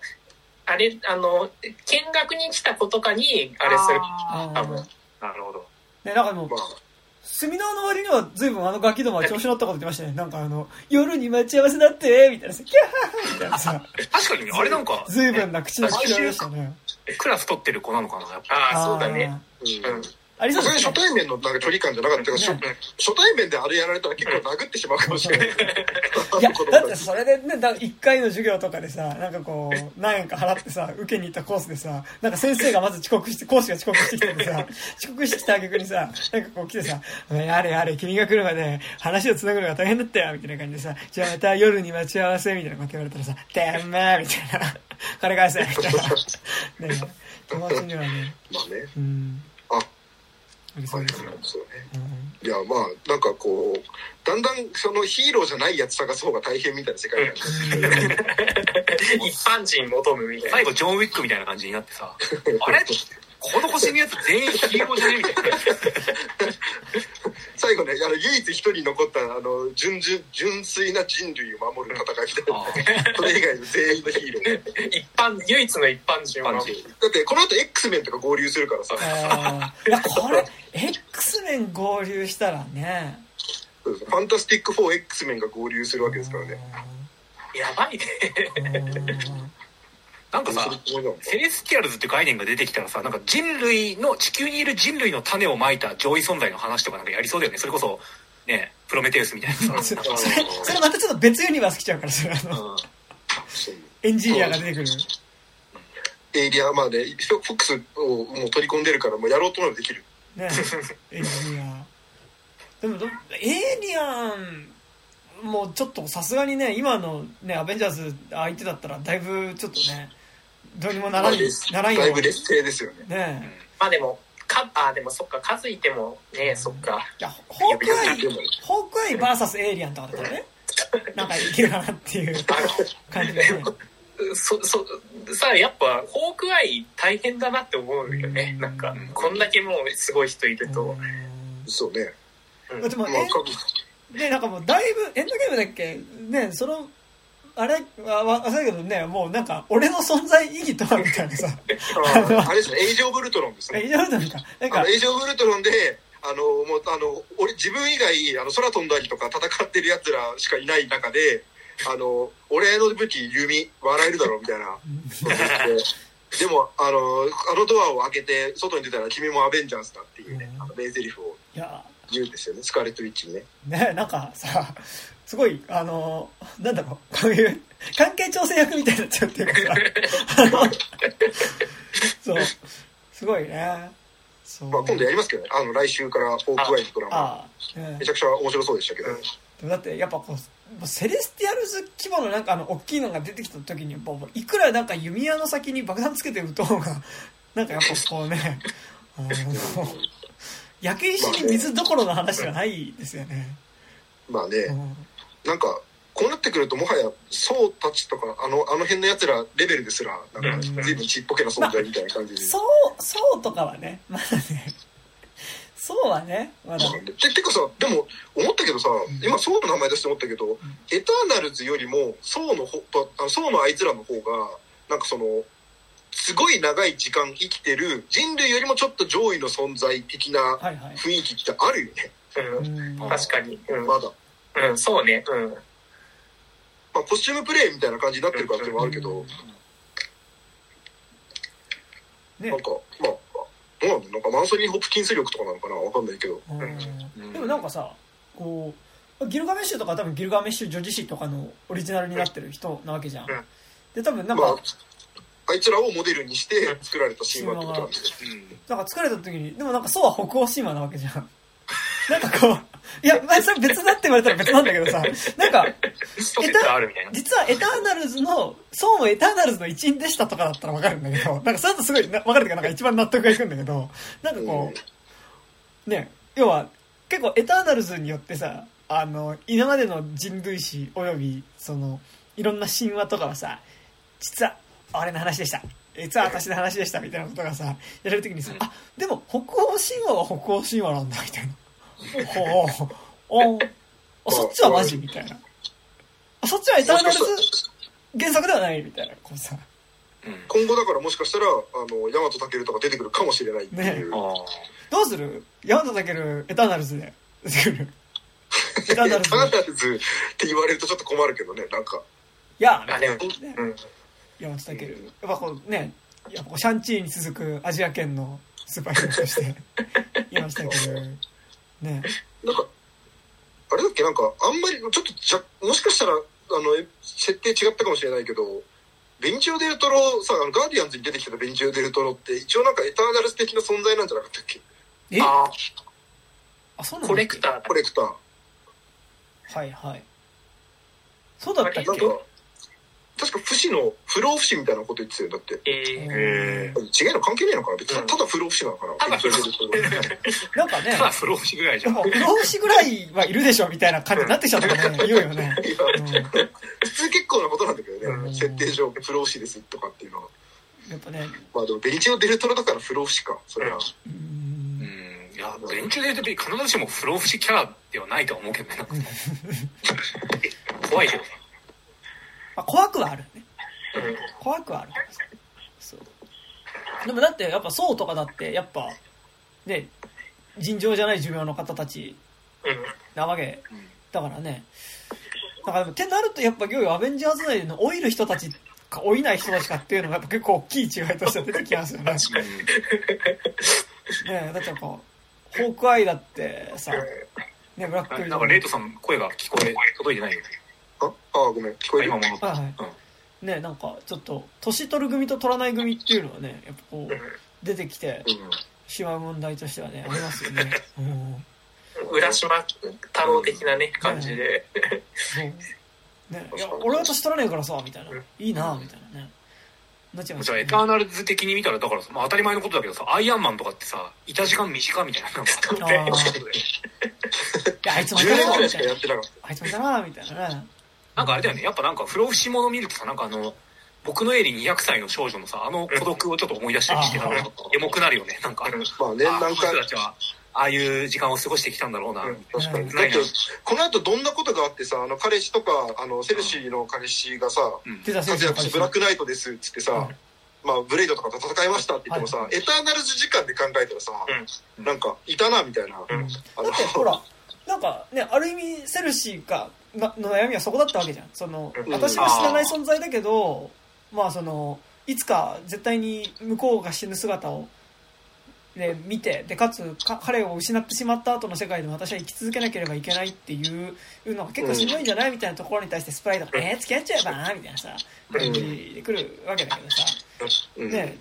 だから、やっぱそこの悲しさはあるっていうことでは。え、でもさ、あれでしょ？なんだっけ？吸血鬼のヴァンパイアの末裔なんでしょ？でもってあれ、おじさんが、もともとその、ほら、おじさんと不仲みたいな話してたじゃん。ああ、したっけ？だから別にあいつ自身がヴァンパイアってわけじゃないはず。うん。でも、ヴァンパイアの血があるから分かんないけどさ、なんか、なんか血吸えば不老不死にもなるヴァンパイアじゃなくて多分その、妖刀を持ってる一族で、多分その、おじさんと不仲っていうのは多分、おじさんがその、妖刀に多分、ある程度蝕まれて、こう、やばくなっちゃったから不仲みたいな、多分感じで、こう、そこに対してだから、老いはするんだよね。で、かつだからその、刀を、こう、継承していってるってことだから、老いてはしまうんですよね、多分ね。だからまあ、普通に、エターナル時間で考えたら、あの、普通に一瞬付き合ったら、なんか3日ぐらい付き合ってたみたいな、中学生のカップルみたいな。そんなことはないと思うけどね。そんなことはないと思うけどね。だって、人間に換算したらね、そうなっちゃうけど。うん、だって、1年だとしても7000分の1とさ、うん、それこそ28分の1とかだよ、だって。うん、でも、一瞬ですよ。でも、でもなんか、いや、そんな中でさ、うんうん、気持ちリセットしてんじゃない？なんかこう、よし、この80年終わったからなんかまた別の土地行こうみたいな。とかやり直そうみたいな。だってさ、あの、あいつ、キングはそうしてたわけじゃん、言うたら。キングね。キング、キング楽しそうだったね、なんかね。うん、なんか、ああいつがメンタル的に一番ね、なんか、ね、うまいことやってるよね。俺、俺さ、バリコーガンとかキングにムカつかなかったのかなって思うよね。なんかあの、なんか俺はもうさ、人類は、とかさ、なんか人類はもう、もういいのかこのままでみたいなこと思ってる一方でさ、なんかインド映画出てさ、あの、うかちゃかうかちゃかやってるみたいなさ、ほんでふざけんなよみたいな気持ちにね。ホリウッドだよ。BTS も来るよみたいな。ね。でもあれだね、あの、キンゴとあの、お付きの人の関係はすごい良かったですね。ああ、え、うん。ああ、はいはいはい。あそこはずっとカメラ持ってるね。ね、良かったですね。めちゃくちゃカメラ破壊されてましたけどね。あれすごいよ。カメラ、あの役はちょっと面白かったですけど、ね、カメラ何百回壊されても何個も持ってるのの繰り返しみたいな。ね。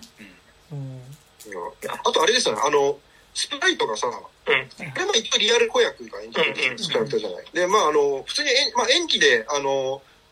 12歳ぐらいなんだけど、あの、演技で絶対にもっと、あの、年上の人、要するにこう、もうちょっと年、本当は精神はもうちょっと上に見えるような、演技してるのは、地味に実はすごいよな、みたいな。当たり前のようにやってるけど、思ったのと同時に、あの、この結末的にさ、スプライトはまあ、その人間に戻してもらえるわけじゃないですか、能力を使って。あ、そうかそうか。そう。でさ、いや、だから、あ、これ、またすげえうまいことやるなと思ったのは、俺最初、そのエターナルズのメンツみたいに子供が一人混じってるっていうのは、絵面としては面白いけど、この後成長したら、この子は、あの、出てこれなくなるじゃんと思ったんですけど、人間になったから大人になれるじゃないですか。で、何がすあのいいって、この後、当たり前のようにスプライトがどっかの作品でポンと出てきたら、うわ、大人になったっていうので考えがちゃんとあるっていう。あの、確かに。そう。あの、仕掛けとして、成長して死ぬんだ冷静に考えたら別に子役なんだから成長してるのは当たり前なんだけど、万感の思いを持って、あの、スプライトが成長してるのを見守ることができるっていう。のはなんか、めっちゃうまい仕掛けだなって思っちゃった、なんか。てか、逆にそれをやりたくて、お前、あの、だから、スプライトが劇中で、なぜ、あの、私は12歳の姿で作られたの？それはね、あの、マーベルの上の制作者の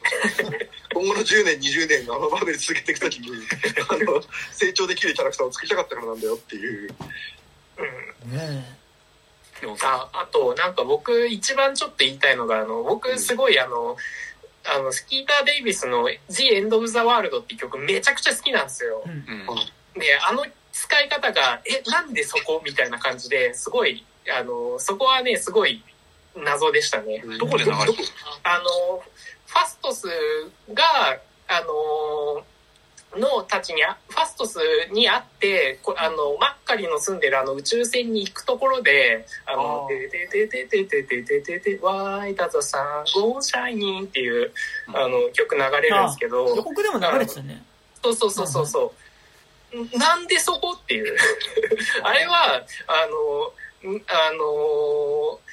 愛する人がまあ死んだりとか別れたりして、もう、その、愛してるって言ってくれないのになんで私の心臓はと動いてるのっていう曲なんですよ。だから、いや、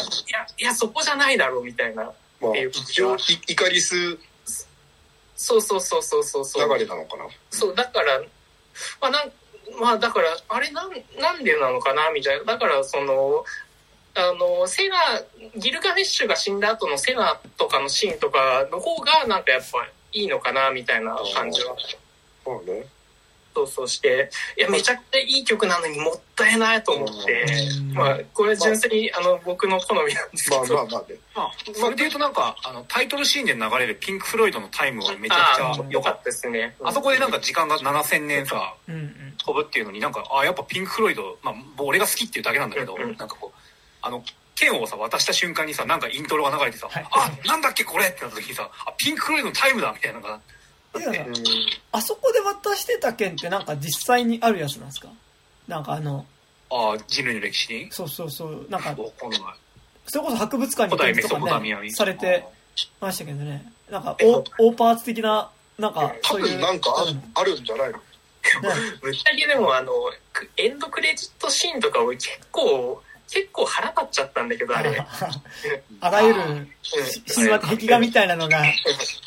僕たちですっていうね。なんかさ、あそこだけなんかリアリティラインがさ、なんかモンスターバースみたいなのが来てそうそうそう。でもなんかそういうのやっぱりや大和健は出てこないかもね。あの中のそれこそ金吾が日本に行った時に大和健として受け入れられてたみたいなそういうね感じな可能性はあるからね。多分ね。ああ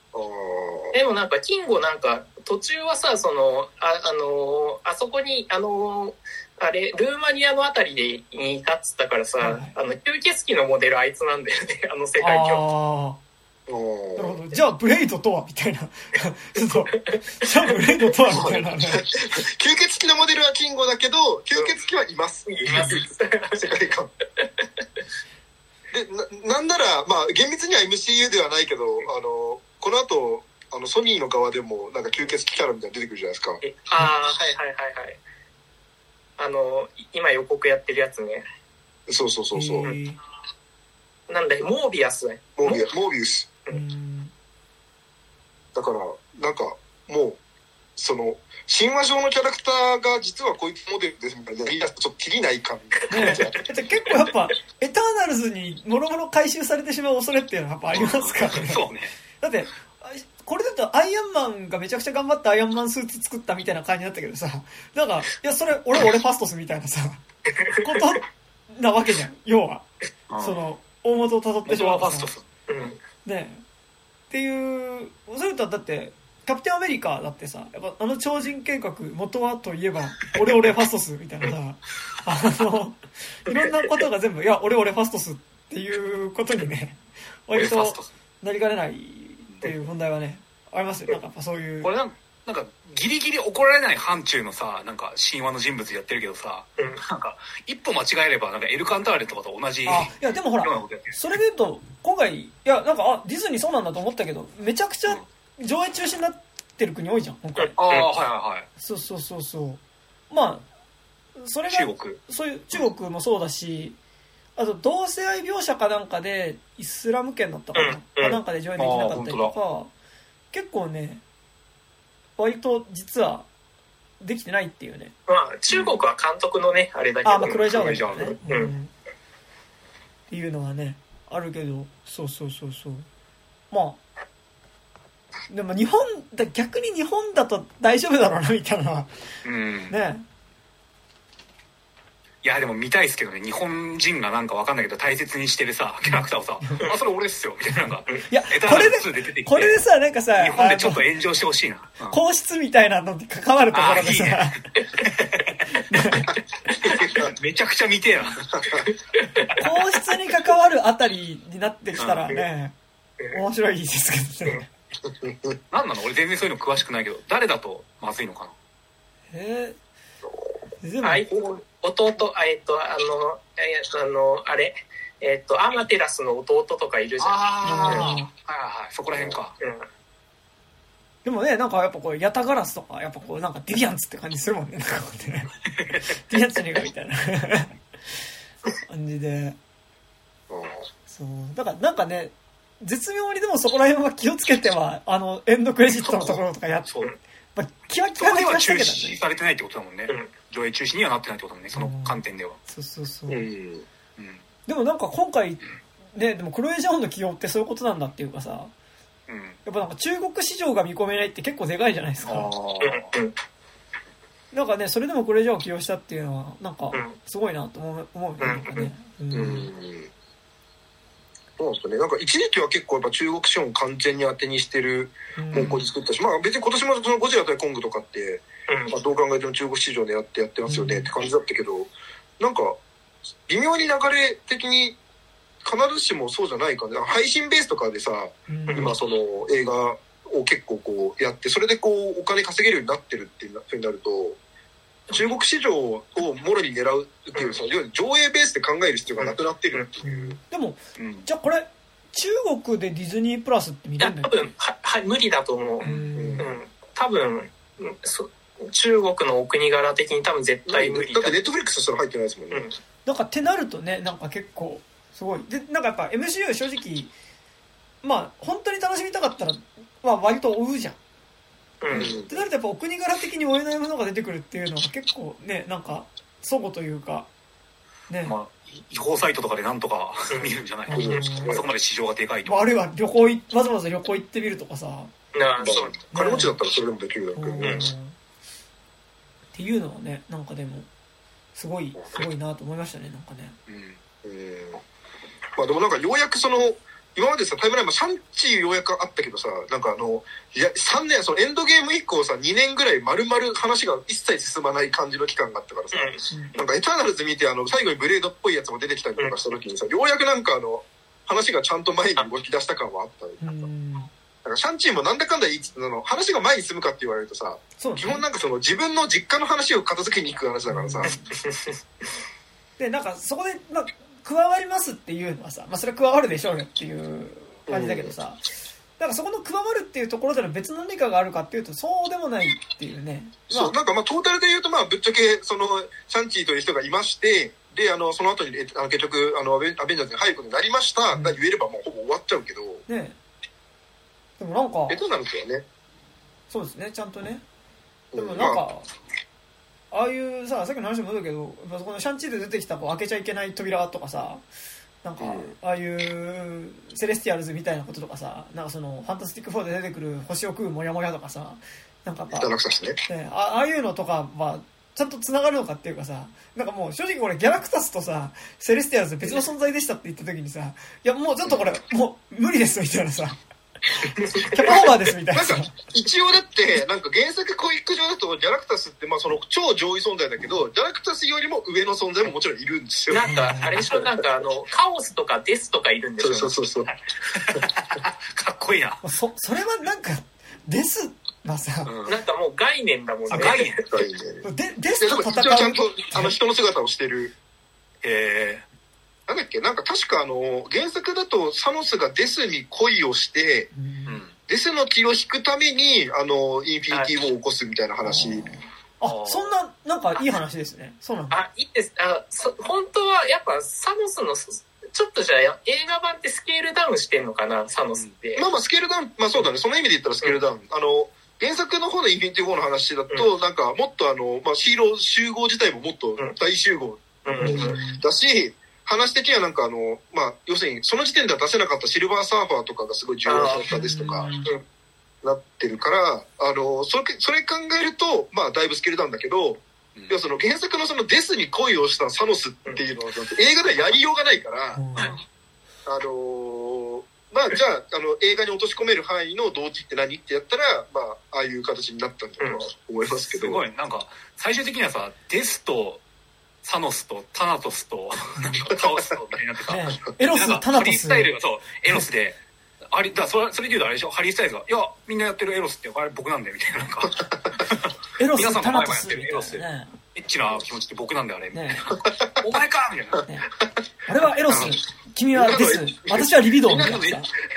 みんなの エッチな気持ちを擬人化するとハリー・スタイル。うん、まああながち間違ってもない、まあ、間違ってねえかそんなには お前のせいでみたいな 俺はお前の前番みたいなエロスエロスタナトスエロスタナトス、ね、デサンドリバースみたいなね、そういう感じにね。まあ、そう。なんで、まあ、あの、今後の話としては多分それぐらいのその超宇宙規模のキャラクターもガンガン出てくる話に、まあ、なるでしょうね。エターナルズっていうのがそもそもね、永遠図みたいなことだもんね。でもだってさ、エターナルズもなんか地球規模で見たらさ、なんかすげえやつみたいな感じだったけどさ、要はだってね、あの、こう、派遣されてきた人たち、うんうん、だからでも手先その1みたいな人たちでしかないからさ、うん。って思うとあんなのが宇宙中に散らばってるかと思うとまあ、うん、そういうのがあるよねっていうね、まあそうね、うん、だから地球支部じゃないエターナルズもいるってことでしょ？そうそうそうそうそううん、なんかウルトラマンとかの話だよねそれも。それで言うとやっぱ地球上になんかあそこ、まあ、地球上っていうかまる異次元って設定だったけどその開けちゃいけない扉の向こうにはなんかこううにょうにょまあなんかいろんなところにうにょうにょしたやつがいっぱいいるわけじゃん。開けちゃいけない別世界のうにょうにょがいっぱいいる場所みたいなのがさ、まあ、いっぱいあるわけでさなんかもうねうにょうにょだらけっていうかさね、だって、あ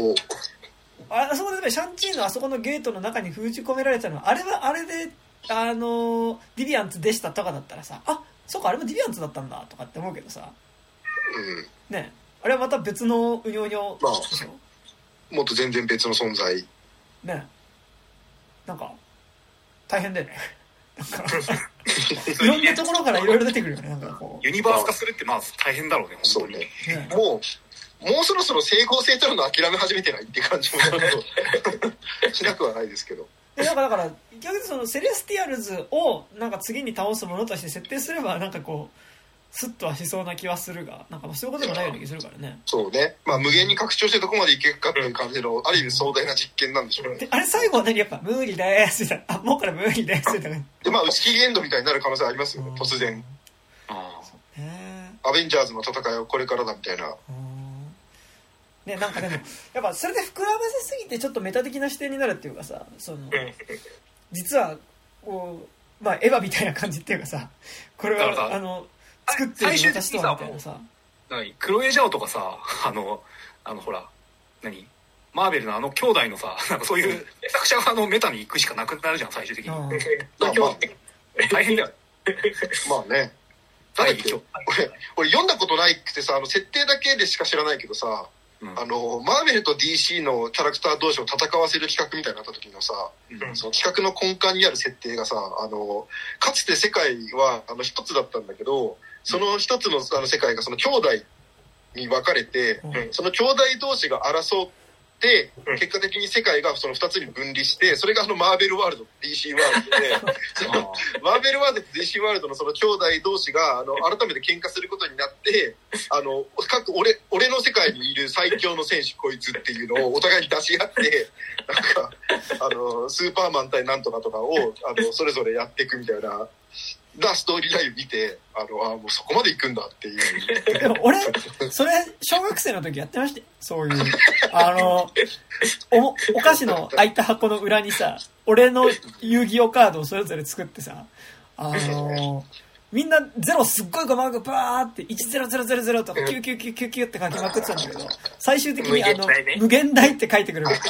エグゾディアだ。そうかね、無料対数とか書いてくるやつがいて。あの、で、最終的に無限大マークを書いてきたやつがいて、なんか、あ、もう不毛だなっていうことにその時気づいた。虚数とかで対抗すればよかったそう概念で。まあね。そうだから、まあ行くとこまで行くと。俺が思う最強のカードみたいなのはね。やっぱりややってます。それ俺もやったっていうね。それ俺も俺もやったやったっていうね。まあもうそれかもうギュッとしてスマブラみたいにするしかなくなってくる。うん。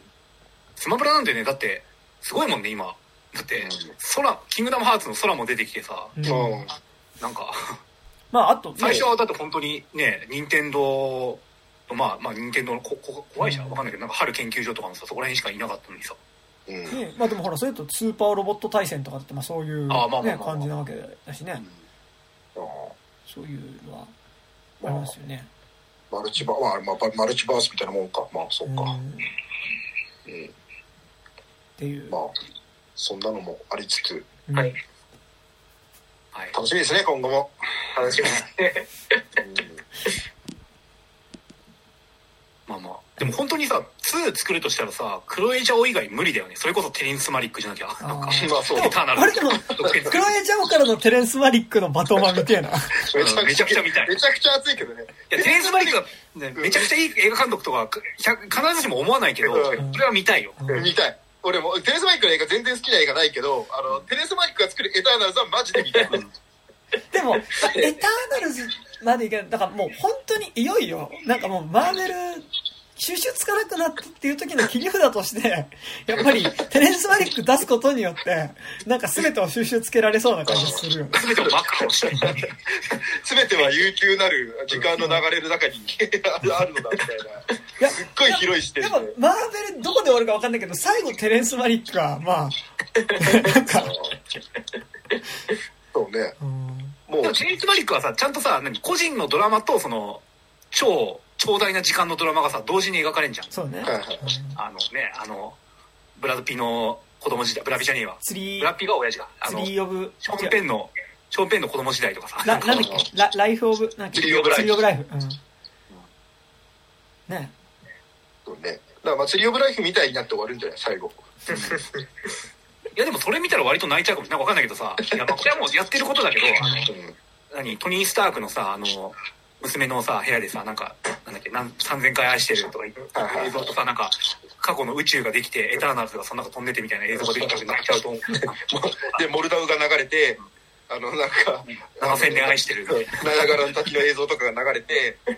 で、あの、恐恐竜とかがなんかバックしてる時代とかの映像も流れてで、そこにエターナルズがいるみたいな。エターナルズとかも出てきてみたいな。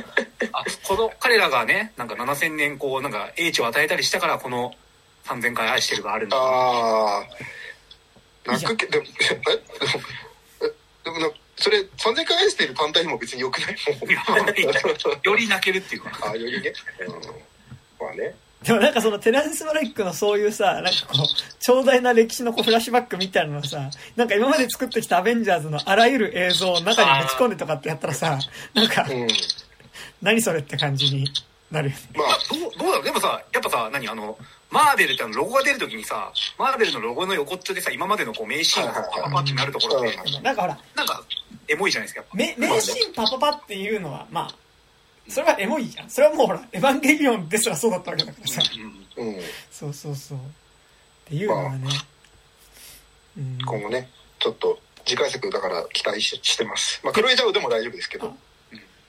クロエジャオの監督が、そう、どうしても無理だったらテレスマリックどうぞよろしくお願いしますでもなんかテラだってクロエジャーはもともとなんかスター・ウォーズのなんかやる予定あねあ、そうなんだ。だったんだよね。うん。い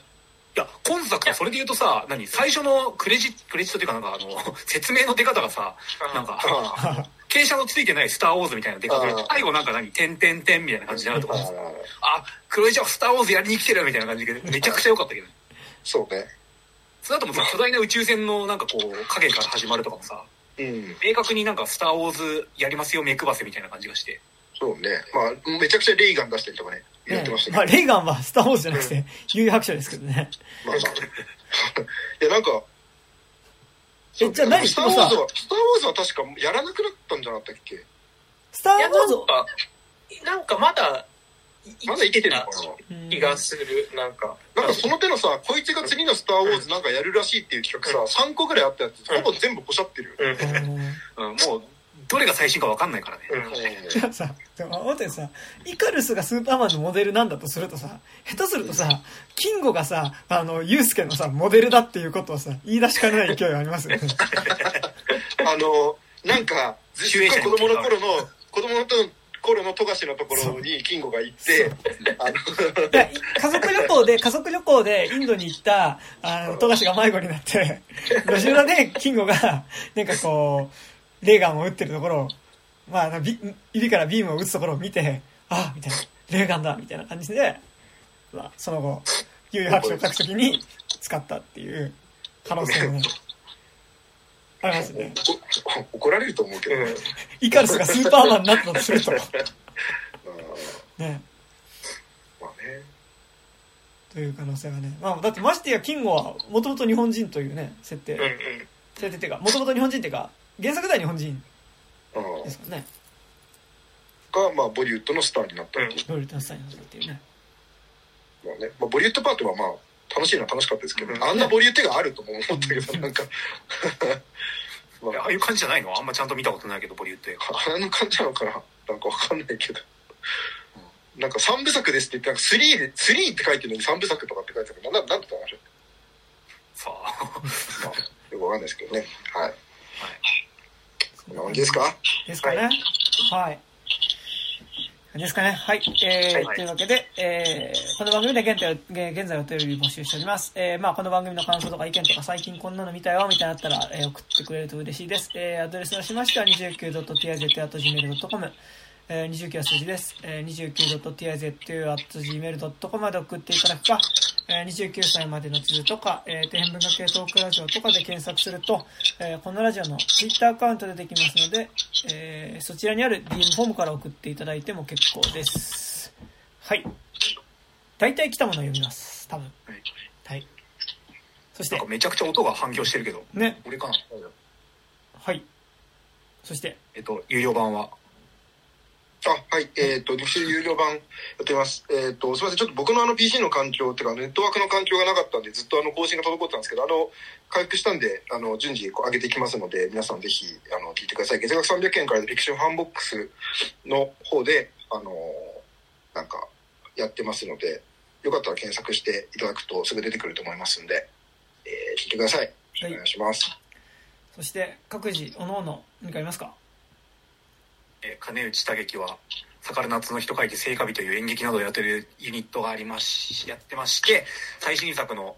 転ぶ街の生と書いて、天長生というドラマ CD2 時間15分あるんですけど、それが YouTube や Spotify、ポッドキャストなどで全編無料で聞けますので、よかったら聞いて、さらによかったら、あの、ね、えっ、と、脚本や、えっ、と、ボーナス音声などを500円および1000円から販売しており、ノートで販売しておりますので、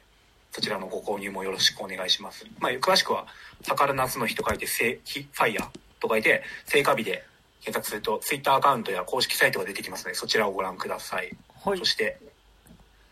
えー、ちょっと待ってくださいね。えー、KTY という名前で、えー、ラッパーをやっておりますが、えー、まず、えっと、最近ね、あの、この番組がたまに出てくる、えー、中村くんこと、江藤くんと一緒に、えー、最近、ウーバードライバーについての